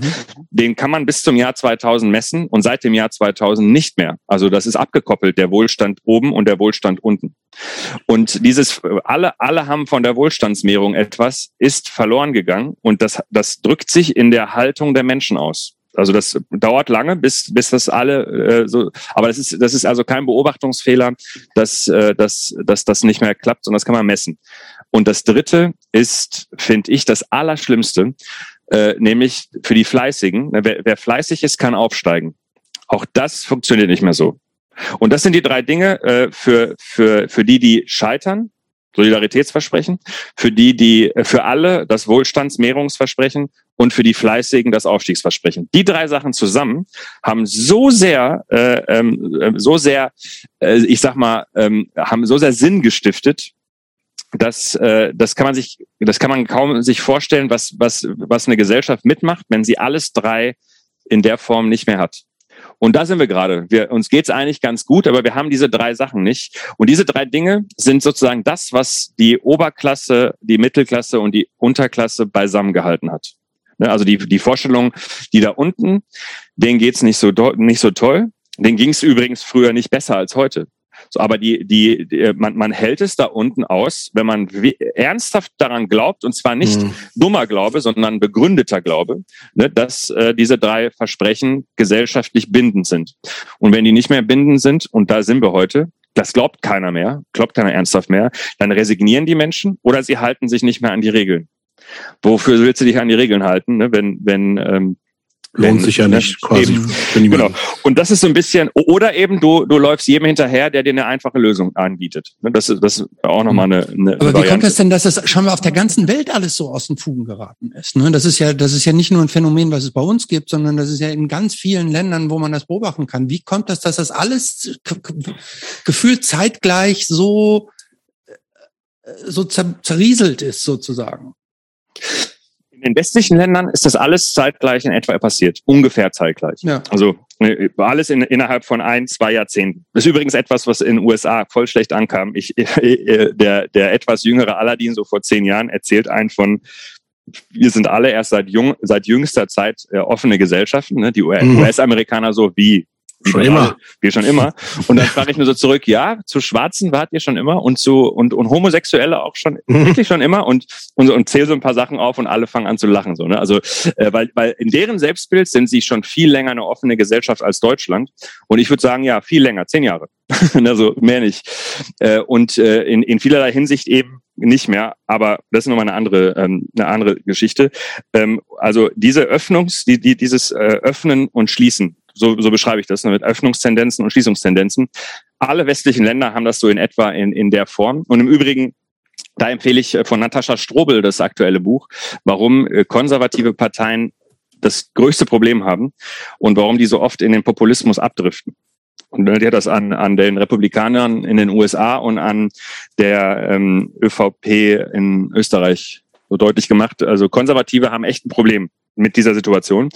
Ähm, und die anderen Länder haben äh, reagieren praktisch auf den Westen, weil der Westen gar nicht mehr attraktiv erscheint, ne, wenn äh, das alles so ist, wie es ist. Also wir haben sozusagen die Situation, wo der Westen nicht mehr attraktiv erscheint und dadurch ähm, ähm, und gleichzeitig nicht mehr so mächtig ist. Das muss man auch so klar sehen. Die Amerikaner setzen nichts mehr durch. Äh, wenn man China und Russland daneben nimmt, äh, können USA und die EU nichts mehr reißen. Also ähm, wir haben also so vier Mächte, die andauernd in einer Pattsituation sind. Das heißt, die Machtverteilung ist gleichmäßiger. Manche finden das sogar ganz gut, ne? oder das hört sich fair an. Und der Westen ist bei weitem nicht mehr so attraktiv, wie er, wie er mal war. Äh, und, ähm, und das hat viel damit zu tun, dass die westlichen Länder äh, mit sich selber kämpfen. Und darüber haben wir gerade gesprochen. Also ich glaube schon, äh, dass es, dass es, äh, dass es ähm, sehr stark mit, äh, mit diesen ähm, die ganze Zeit beschriebenen Phänomenen zusammenhängt. Und dazu kommt auch noch der Klimawandel. Das ist nochmal äh, eine, eine zusätzliche fiese Problematik. Ähm, aber es ist halt immer so, dass man sich nicht aussuchen kann, zu welcher Zeit die Probleme kommen. Aber all das, was wir gerade beschrieben haben, ist schon schlimm genug und trotzdem gar nicht das größte Problem. Und dann äh, kommt auch noch so eine Pandemie, eine, eine ja. weltweite Pandemie noch oben drauf. Ja. Das sind ja fast eigentlich so ähm, biblische Zustände wie im Alten Testament eigentlich, oder?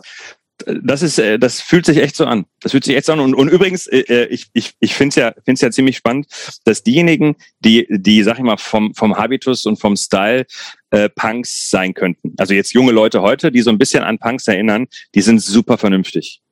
Mhm. Äh, und das ist total interessant. In so einer Zeit, also weil, weil wir, wir sind doch alle aufgewachsen in totaler Stabilität und man wusste, wir sind dafür da, durcheinander zu machen, ne? eine Unordnung zu stiften. Mhm. Und äh, heute ist es so durcheinander, dass diejenigen, die eigentlich von der Attitüde her Punks werden würden, würden sie in einer anderen Zeit aufwachsen, sind heute sehr verantwortungsbewusst, denken die ganze Zeit nach.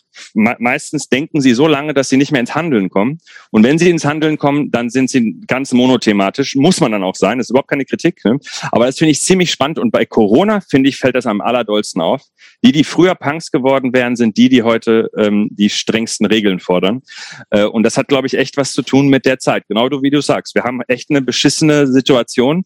Äh, und, äh, und gleichzeitig ist die Situation, das habe ich jetzt ausführlich beschrieben, ziemlich gut. Und diese Widersprüchlichkeit kriegen wir heute auch übrigens nicht mehr aufgelöst. Damit musst du jetzt leben. Und hm. weil, ja, okay, weil ich das habe ich inzwischen jetzt auch schon fast äh, eingepreist. ähm, ja, ist tatsächlich, also ich finde auch, dass ähm, ich mache das, ich finde das alles total nachvollziehbar, was du sagst. Ähm, und diesen, also klar, die meisten von uns, ne, inklusive mir, haben schon immer auch eher so einen so einen Blick aufs, äh, einen kritischen Blick, einen Blick auf irgendwie ist ja auch alles scheiße so, ne, oder könnte alles viel besser sein. Ich glaube, es ist, geht ja auch einher mit so einem ähm, einer, einer Vorstellung von, wie funktioniert Gesellschaft und die Welt und die ist halt, davon sind wir natürlich weit entfernt. Aber natürlich hast du total recht zu sagen, ey, ich auf keinen Fall würde ich jetzt 30 Jahre zurück, ne, außer vielleicht Musik oder was du noch gesagt hast, ne? Klima. Das Klima, genau, das war da vielleicht nochmal besser. Aber ähm, alles andere ist natürlich, es gibt total viel positive Sachen, also so wie divers und wie offen, viel offener Gesellschaft inzwischen halt ist, ne? Und ähm, gleichzeitig hat das natürlich dann also ja zur Folge, dass die, äh, die einen Statusverlust haben und die, die ähm, die Abgehängten halt auch tatsächlich ja sind, ne? oder zumindest haben sie nicht mehr so so viel äh, Einfluss und, und ihre Versprechen, die ihnen äh, gesellschaftlich gegeben worden sind, werden nicht mehr eingehalten, glaubt niemand mehr. Und ist dann vielleicht so ein bisschen die Frage irgendwie, ja, was, was können wir denn alle machen, außer selbst vernünftig sein, so, ne? Also, ich glaube, es gibt ja auch genug Leute, die, ähm, gerade nochmal so Corona-mäßig jetzt, ne, mit, das heißt, wir sind mit Leuten konfrontiert, die, die, wo sagen, eigentlich auch irgendwie Familie, Freunde, die sind eigentlich ganz vernünftig und plötzlich ticken die halt auch bei sowas raus und, und lassen sich nicht impfen und was weiß ich alles so.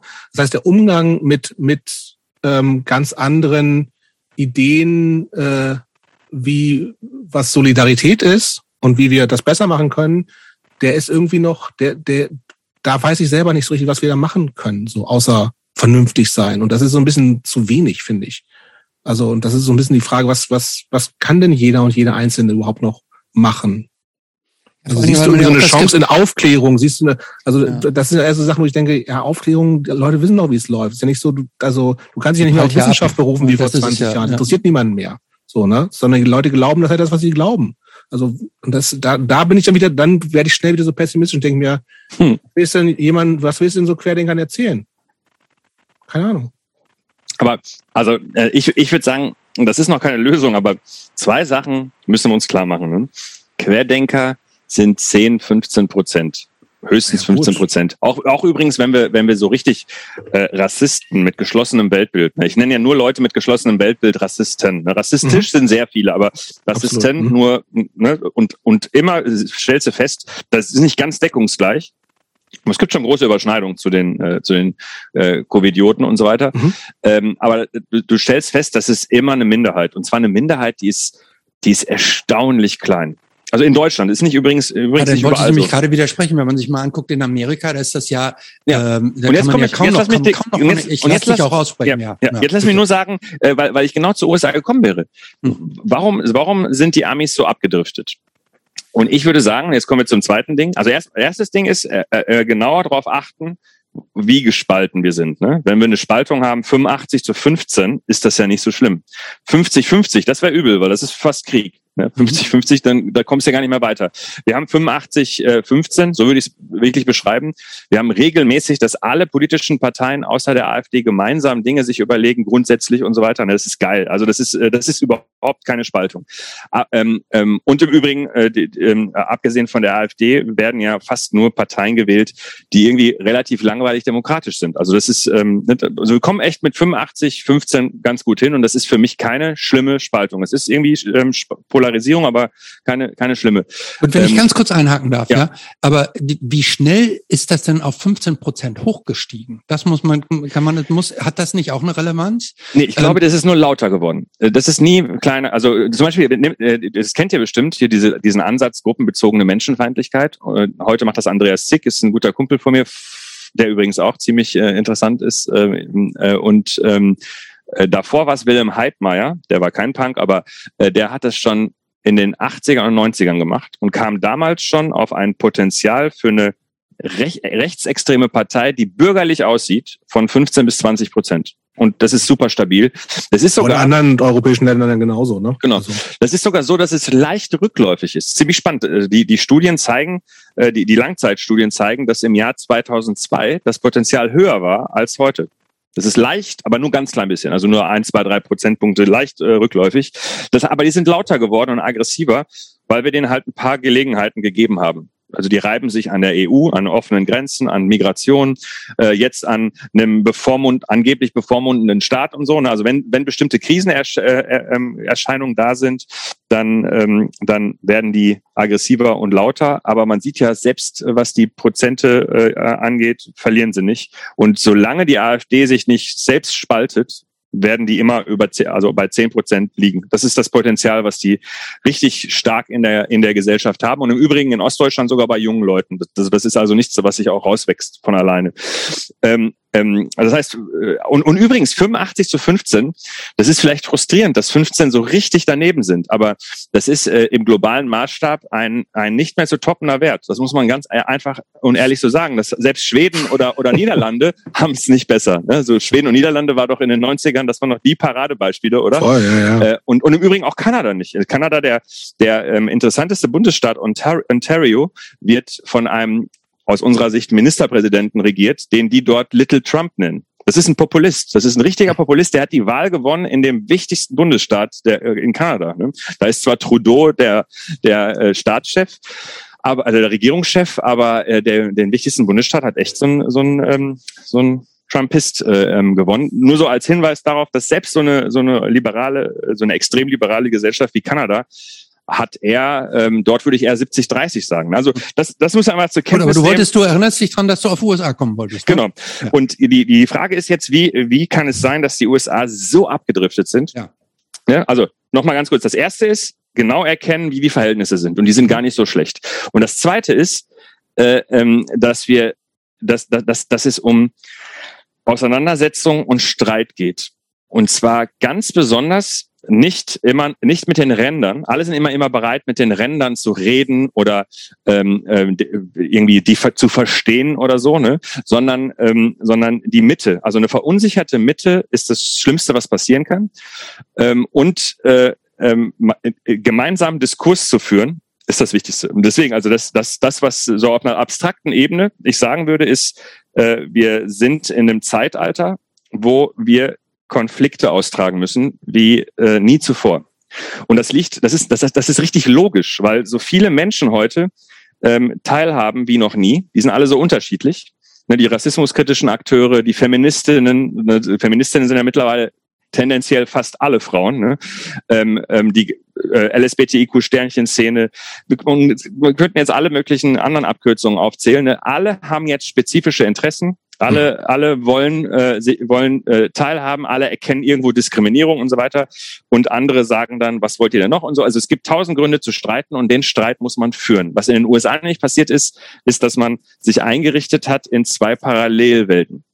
Paralleldiskurse, die sich immer nur äh, treffen, wenn äh, entweder zwei Demo Demonstrationen sich kreuzen oder wenn gerade Präsidentschaftswahlen ist, wenn nämlich alle zusammen einen Präsidenten wählen müssen oder so. Ne? Aber ansonsten, die haben eigene Fernsehsender, die haben eigene Lebensrealitäten und so weiter und so fort. Und das ist das Schlimmste, was passieren kann.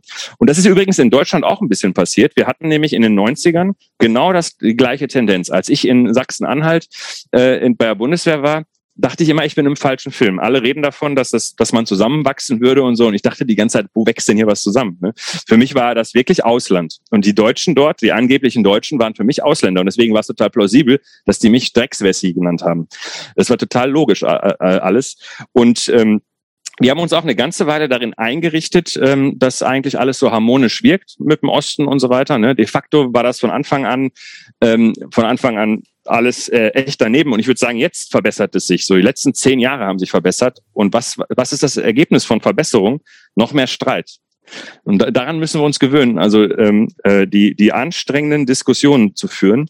Aber ich meine jetzt nicht Diskussionen führen mit Rechtsextremen und auch nicht mit Leuten, die meinen, es gibt kein Corona und so. Ne? Also nicht mit den 10, äh, 15 Prozent der Abgedrifteten, sondern mit, den, mit dem Rest, weil der Rest ist sich ja nicht einig. Der Rest äh, will nur den Karren nicht vor die Wand fahren. Ne?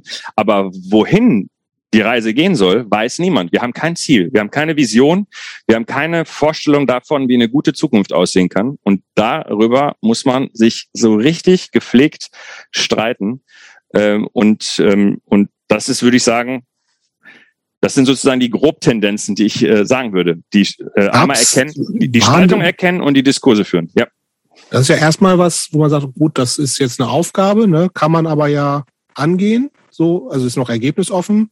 Ähm, aber mhm. jetzt aus deiner nochmal wissenschaftlichen Expertise gab's, also war die Welt quasi oder waren Gesellschaften schon mal an so einem Punkt und äh, weil es ja das, was Christopher auch schon so ein bisschen angedeutet hat. Theoretisch kann es ja auch jetzt in einem, nochmal in so einen ordentlichen Weltkrieg enden so. Aber also, gab es sowas überhaupt schon mal? Und haben wir dann, das heißt, irgendwie kann man daraus einen Schlüssel ziehen in Richtung, ja, komm, kriegen wir schon alles hin, wir schaffen das, Merkel-mäßig, oder äh, ist es tatsächlich total offen und wir müssen aber mal abwarten und äh, vielleicht kommt dann doch der Weltkrieg? Oder nee. das ich glaube, äh, so wie, äh, wie es jetzt ist, äh, sowas hatte man noch nicht, außer man vergleicht es mit so Epochenwandel, ne, wo so wirklich mhm. eine Gesellschaft sich vollständig danach ändert. Ja gut, aber du Und hast doch gerade gesagt, wir haben ja gerade einen Epochenwandel. Ja. Hm. Das meine ich, also das, äh, das ja. schon. Nur ein Epochenwandel, ähm, der kann glü äh, glücken, äh, der kann aber auch am Anfang miss äh, zu wirklich misslichen Situationen führen. Also aber es gab ja immer in der Geschichte, auch gerade bei solchen Wandlungen, eine Zeit, äh, so eine Restaurationszeit, ne, wo man 20 Jahre Rückschritt gemacht hat, bis dann wirklich der richtige Wandel kam. Das ist also gar nicht gesagt. Äh, also ganz, ich bin mir ganz sicher, dass es einen Wandel gibt, aber ob der Wandel jetzt startet und wir in, äh, ob wir schon die gute neue Zeit erleben oder ob es erstmal 20 Jahre Rückschritt gibt, also ne, wirklich Restauration, bis es dann zu der zu einer positiven Revolution kommt, das kann ich dir auch nicht sagen. Also es, es ist das, das Ding ist halt, äh, seriöse Wissenschaftler, ob sie sich verständlich ausdrücken oder nicht, zeichnen sich dadurch aus, dass sie genau sagen, was sie nicht sagen können. Und das tue ich die ganze Zeit. Hm. Tut mir leid, Christopher. Ja, ja, habe ich schon verstanden. Äh, bist du eigentlich, also ich habe so ein bisschen das Gefühl, als wenn du schon auch so ein, so ein Typ bist, Glas halb voll und nicht Glas halb leer, oder? Und dazu nee. Äh, will ich noch mal eine Frage anschließen. Nee, aber ähm, das ist nicht so. Ähm, nee, ist nicht so. Ähm, weil die zweite Frage schon das voraussetzt, weil äh, ähm, äh, ich, ich würde, ich, ich, also ich, ich habe da eine klare Position zu. Ähm, die, ich vergleiche Dinge, ne? Äh, mhm. ähm, und und ähm, Jobs hat es gerade gesagt, äh, nicht mit, wie ich mir vorstelle, wie die Gesellschaft sein sollte, sondern mhm. mit der mit der Vergangenheit oder mit der Gegenwart und dann vergleiche ich Deutschland mit Kanada und so ne. Und wenn ich das alles so mache, komme ich nur zu dem Ergebnis, äh, dass das noch nie besser war. Mhm. Und das ist halt frustrierend vielleicht, ne, dass das so ist. Ne? Noch nie war es besser und trotzdem läuft es irgendwie scheiße. Mhm. Ähm, und äh, deshalb kann ich keinen Pessimismus versprühen, und, aber ich hoffe, ich habe oft genug darauf äh, hingewiesen, dass das kein Selbstläufer ist, sondern im nee. Gegenteil, es ist eine ganz brenzliche Situation. Aber ich würde nicht sagen, dass äh, äh, ähm, Glas halb voll oder halb leer. Wenn es jetzt zum Beispiel, wenn du das Buch lesen würdest, wo es um Bildung und Kinderarmut geht, das äh, fanden viele ganz schön deprimierend. Ne? Mhm. Also ich kann das auch, wenn es nicht so viele, so viele, äh, äh, wenn, wenn, wenn sozusagen der Inhalt nichts hergibt, äh, ist es deprimierend. Mhm. Ähm, es gibt ja, ich weiß nicht, kennst du sicherlich das Buch äh, Im Grunde gut von Rutger Bregmann. Ähm, ist, ist der Mensch im Grunde gut oder nicht?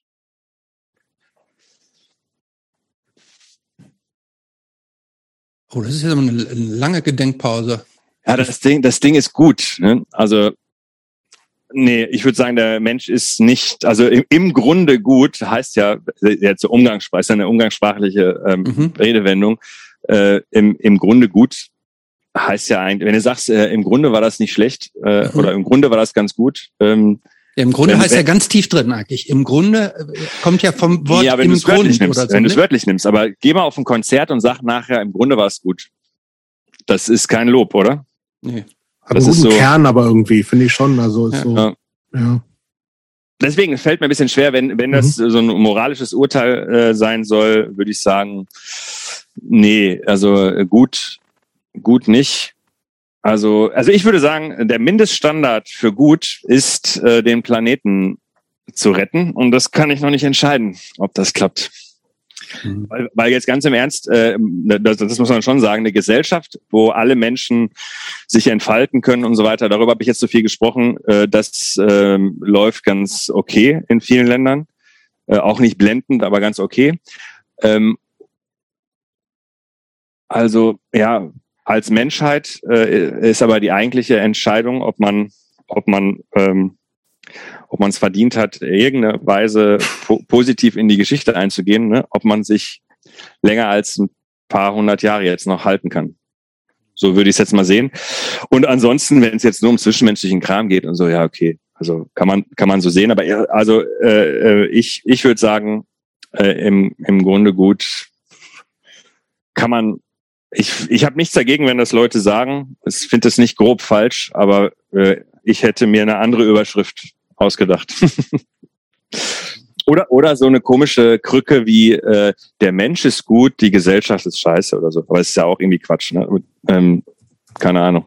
Hilft dir das jetzt was? Ich weiß nicht. Ich habe mir nur die Frage gestellt, wie gesagt, das, ich, ich habe dieses mhm. Buch, Buch gelesen von einem Historiker, ähm, der diese These aufgestellt hat, äh, dass, der im, dass der Mensch im Grunde, also im Kern eigentlich gut ist und ähm, der da so verschiedene äh, Ideen und Theorien zur Verbesserung der Welt irgendwie so aufstellt.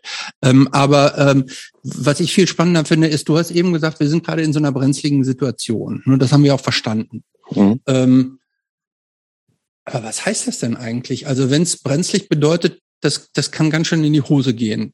Was, was ist denn in die Hose gehen jetzt in so einer Situation? Was ist denn jetzt hier der Worst Case eigentlich aus, aus der Situation, in die, die wir jetzt gerade haben? Also Worst Case wäre zum Beispiel, also wenn die USA, das ist das Zentrum und das Flaggschiff von all dem, also auch von auch im Übrigen von Punkmusik, ne, auch wenn äh, Großbritannien auch eine Rolle gespielt hat, aber ähm, ähm, äh, wenn das Flaggschiff der offenen Gesellschaft äh, abdankt, sieht's echt ungünstig aus. Äh, und jetzt, jetzt unter uns, es sieht auch deshalb ungünstig aus, weil die EU äh, eben nicht äh, einfach nur ein westlicher Player ist. Wir haben ganz, äh, das ist ja eigentlich ganz gut, so integrativ mit ganz viel Osteuropa, ähm, aber äh, die EU wird keine ähm, wird, wird kein Ersatz für die USA sein. Das ist ja die Hoffnung gewesen, warum alle hm. Angela Merkel so toll fanden. Ne? Äh, Deutsch, Deutschland und die EU kann mal äh, vier Jahre Trump ausgleichen, aber ähm, also wenn die USA ausfallen, ganz übel. Ähm, und ähm, wenn wenn durch äh, irgendwelche schwerwiegenden, ähm, schwerwiegenden weiteren Einflüsse. Das kann durch Klimawandel verursachte Krisen, durch Digitalisierung, das kann ich jetzt nicht so ganz gut beurteilen, aber es gibt schon ein paar Kollegen von mir, die meinen, digitale Gesellschaft ist völlig unterbelichtet, was das noch für ganz große Probleme äh, aufwerfen wird. Ich sage nur ein, äh, ein interessant, für mich sehr interessantes äh, Beispiel, gerade weil ich so viel Volkswirtschaftslehre studiert habe, dass äh, in der digitalen Welt die Ökonomie massiv zu Monopolen tendiert. Mhm. Das heißt, unsere gesamte Marktwirtschaft funktioniert in der digitalen Welt nicht. Und zwar nicht, weil Unternehmen immer zu Monopolen tendieren, sondern weil in der digitalen Welt Monopole wirklich besser funktionieren als freier Markt. Äh, also gäbe es fünf Amazons, würde Amazon nicht mehr so interessant sein. Gäbe es äh, fünf Instagrams, äh, was, was, was ist denn dann das Gute? Also es, es ist gerade dann gut, wenn es äh, sozusagen, äh, also künstliche Intelligenz und Algorithmen sind gerade dann gut, wenn sie alle Infos haben. Alle. Und Märkte sind gerade dann gut, wenn ganz viele Player die Infos verteilen. Ne? Also, und das ist eben der Unterschied zwischen analogen Märkten und digitalen Märkten. Das ist noch kaum reflektiert. Das ist echt ein Problem, denn das würde bedeuten, Amazon zu zerschlagen und diese ganzen digitalen Konzerne zu zerschlagen, äh, ähm, ist nicht die Lösung, weil dann funktioniert das in, in der digitalen Welt nicht. Also lange Rede, kurzer Sinn, echt ein Problem. Ähm, ähm, das heißt, digital, Digitalisierung, äh, Klima kann jetzt zusätzlich noch äh, ähm, reinkommen, weil wir haben jetzt eine Krise, äh, dieses Krisenempfinden, worüber wir heute gesprochen haben, was ja auch zu Trump geführt hat. Ähm, das ist noch völlig unbeeinflusst durch Klimawandel und durch ähm, durch durch das, was ich gerade mit, mit meinen Befürchtungen bezogen auf die digitale Gesellschaft ähm, formuliert habe. Wenn das jetzt noch mit dazukommt, dann wird es echt brenzlig und dann kann es bedeuten, dass, äh, dass halt all das, was wir also als schönes äh, Zeugs beschrieben haben. Äh, Im Übrigen, um nochmal auf Punk zurückzukommen, vieles von dem, was heute Mainstream ist, war früher äh, Punk-Subkultur, von Haltung, von ich habe es ja gerade beschrieben von Leuten, die hier gesprochen haben, die Feminismus und, und Gleichberechtigung und so weiter beschrieben haben. Alles Mainstream geworden, alles total normal geworden. Und das war früher wirklich äh, in ganz wenigen äh, so, so subkulturellen äh, ähm, Szenen nur ähm, am Start. Und, äh, und das alles hat, äh, ähm, das alles hängt auch sehr eng an, an westlichen offenen Gesellschaften. Das muss man einfach so, so deutlich sagen. Ich, ich bin auch gestartet mit einer großen Skepsis gegenüber ähm, USA und, äh, und, und so weiter. Aber am Ende ähm, sehen wir keine Player äh, global, die den Feminismus so ansonsten vorantreiben oder andere Dinge. Ne? Mhm. Ähm, und ja, das kann zu allem Möglichen führen. Ähm, und das Mindeste, wozu es führen äh, kann, ist, dass andere ähm, China, Russland und so weiter einflussreicher werden. Und ähm, das das Mindeste und ähm, im schlimmeren Fall durch, äh, durch zusätzliche ähm, Klimakrisen und äh, digitale Verwerfung können echt schlimme Sachen passieren. Also ganz sicher können schlimme Sachen passieren. Also, ja. ähm, also ihr gut. merkt, wenn ihr mir die richtigen Fragen stellt, wird's depressiv. Stimmt's? ja, äh, aber es, gleichzeitig ist es auch nicht, also wie gesagt, das ist ja auch nicht, ähm, du bist ja auch nicht als äh, Zukunftsforscher und Visionär so ist es. Äh, in der Welt. Und so hast du ihn mir verkauft, Jupp. Aber, ja, aber das ist ein cooler Typ. Und das, äh, darauf können wir uns ja hoffentlich einigen, oder? Ja. Ja, das schon. Aber genau, also das heißt, die Aufgabe eines äh, Soziologen ähm, ist ja nicht äh, Antworten zu geben tatsächlich. Oder es ist ja von der Wissenschaft ja auch eigentlich nicht die, die äh, Aufgabe, Antworten zu geben. Ne? Das müssen ja dann tatsächlich andere machen. Ähm, da wir schon weit fortgeschritten sind und deine Zeit begrenzt ist, würde ich tatsächlich mal, also wir haben üblicherweise, wie gesagt, üblicherweise läuft es hier ein bisschen anders ab. Wir hangen uns stark an, an den äh, Biografien der Leute lang, diesmal ja nicht so richtig. Und das, wir haben dann immer eine Standardabschlussfrage, die aber hier eigentlich auch ganz, ganz gut passt, weil wir ja so ein bisschen gemerkt haben, du hast schon auch noch gefühlt ein sehr ähnliches Mindset wie, wie als Jugendlicher. So, ne? Also von deinen Werten, da, da ist vieles, glaube ich, noch so, hast du auf jeden Fall mitgenommen. Übrigens, wenn ich da ähm, einhaken darf, nicht ja, nur gerne. das Mindset hier, wenn man sich ihn sich angucken wollte, hier Hot Water Music, hier so ein kariertes Flanellhemd ja, und so weiter. Könnte also, einsteigen sofort, der oder? kann sofort bei Hot Water Music mit auf die Bühne steigen, der Herr Professor. So, unsere, unsere Standardabschlussfrage ist, ähm, was würde der 15-jährige Aladdin von Aladdin jetzt denken? Das ist eine gute Frage. Ich, äh, ich glaube, der würde den Aladdin jetzt ähm, relativ langweilig finden. Und, Warum? Äh, ja, weil, weil, weiß ich nicht, der Aladdin jetzt ganz viele Sachen, ähm, die den 15-jährigen Aladdin, äh, de, dem wichtig waren, ähm, nicht mehr so wichtig sind. Also, und ich bin mir jetzt nicht sicher, ob 15 genau passend ist, aber doch 15 ist passend. Also fünf, mit 15 15, spätestens mit 17, aber ich glaube auch schon mit 15 fand ich, äh, fand ich Style und Erlebnisorientierung ähm, waren genauso wichtig wie dass das ganze Werte, was ihr jetzt Werte genannt habt, ne, und, und politisch und so weiter, und gemeinschaftlich, das, das, also eins von beiden fand ich lahm. Es musste immer so beides sein. Und mein Leben heute ähm, ist nur noch eins von beiden. und äh, das wäre äh, dem Aladdin damals, ähm, das fand er doof, weil es gab ja damals schon, weiß nicht, es gab ja äh, keinen Spaß jetzt. Ähm, in, ich weiß noch, in Recklinghausen gab es auch so Lesekreise und so ein Kram. Mhm. ich mal, bin ich alles mal hingegangen. Ich dachte auch mal, ähm, ich bin ich bin auch zur PDS gegangen, weil ich dachte, vielleicht ist das wow. geil. Alles ausprobiert, aber nach einem Mal, alles immer so singuläre Ereignisse, ne? mhm. äh, nach einem Mal gesagt, nein und tschüss, weil damals war mir echt total wichtig, dass da viele Sachen zusammenkommen. Also, ne, das ähm, das war auch ein, das ist aus heutiger Sicht sehr romantisch. Also ich hatte die Vorstellung, dass die Leute, die ähm, mit einem zusammen ähm, irgendwas machen, müssen auch so ähnlich denken wie man selbst und das müssen gute Leute sein und das muss alles perfekt sein. So, ne? Mhm. Und das ähm, äh, und das haben, das haben wir übrigens ganz schön lange gemacht. Also mit den Leuten, mit denen ich in der Band war, äh, wir haben zusammen studiert haben sogar äh, wirklich äh, in den gleichen Städten immer dann zusammen studiert und so. Wir haben in, äh, in, in zwei WGs gewohnt, also ne, auf mhm. zwei WGs verteilt und so. Also es war schon, äh, und bis heute haben wir super guten Kontakt. Äh, also da ist schon so ein bisschen was äh, von übergeblieben. Aber dieses, äh, das ist natürlich, hat schon eine, eine gewisse Romantik, die ja nicht schlecht ist. Ist ja nicht, nicht schlecht. Vielleicht übrigens, doch noch eine allerletzte übrigens Frage. ganz kurz vielleicht, ja, damit, damit andere Leute ein bisschen was damit anfangen können. Ich selber habe ähm, ähm, hab nicht aktiv mitgemacht, aber von den Leuten, mit denen ich zusammen Musik gemacht habe, äh, und zwar mit beiden Bands, ähm, ähm, wurde Get Addicted äh, sowohl mhm. die Partys als auch das äh, Fan, äh, das, das Musikmagazin gemacht. Und ich habe da manchmal, also ich habe zum Beispiel äh, Refused interviewt für, äh, dafür mal und so. Also weiß nicht, fünfmal habe ich was gemacht. Aber bis heute gibt's das ja noch und es gab mhm. Addicted Partys, das waren ja Punk, Hardcore ähm, äh, Partys bundesweit. Und das ist alles daraus hervorgegangen. Also ähm, Get Addicted, äh, da war, äh, also die, die, die wichtigsten Leute war, waren von Red Griffins und von, äh, von Day by Day, die das dann okay. weitergemacht haben. Äh, und ich bin einfach nur einer von denen gewesen, die auf die Partys gegangen sind und sie nicht organisiert haben. Ich fand es auch nicht geil, DJ zu sein oder so. Ähm, aber ja, ja. Ich habe doch noch eine in der Zwischenzeit Frage. ja ganz Ja, kurz, ähm, ähm, es gibt inzwischen ja auch, also mir sind zumindest zwei arabischsprachige Hardcore-Bands äh, bekannt. Cool. Nämlich, ähm, Haram heißen die, glaube ich, aus New Mhm. York und Takbir aus Marokko. Cool. Das wäre genau meine Frage wäre tatsächlich irgendwie, bist du spielt Musik für dich jetzt überhaupt noch eine Rolle? Also hörst du noch aktiv Musik oder ist dafür gar keine Zeit und gar kein Interesse mehr da? Und wenn Doch, ja, ich- welche?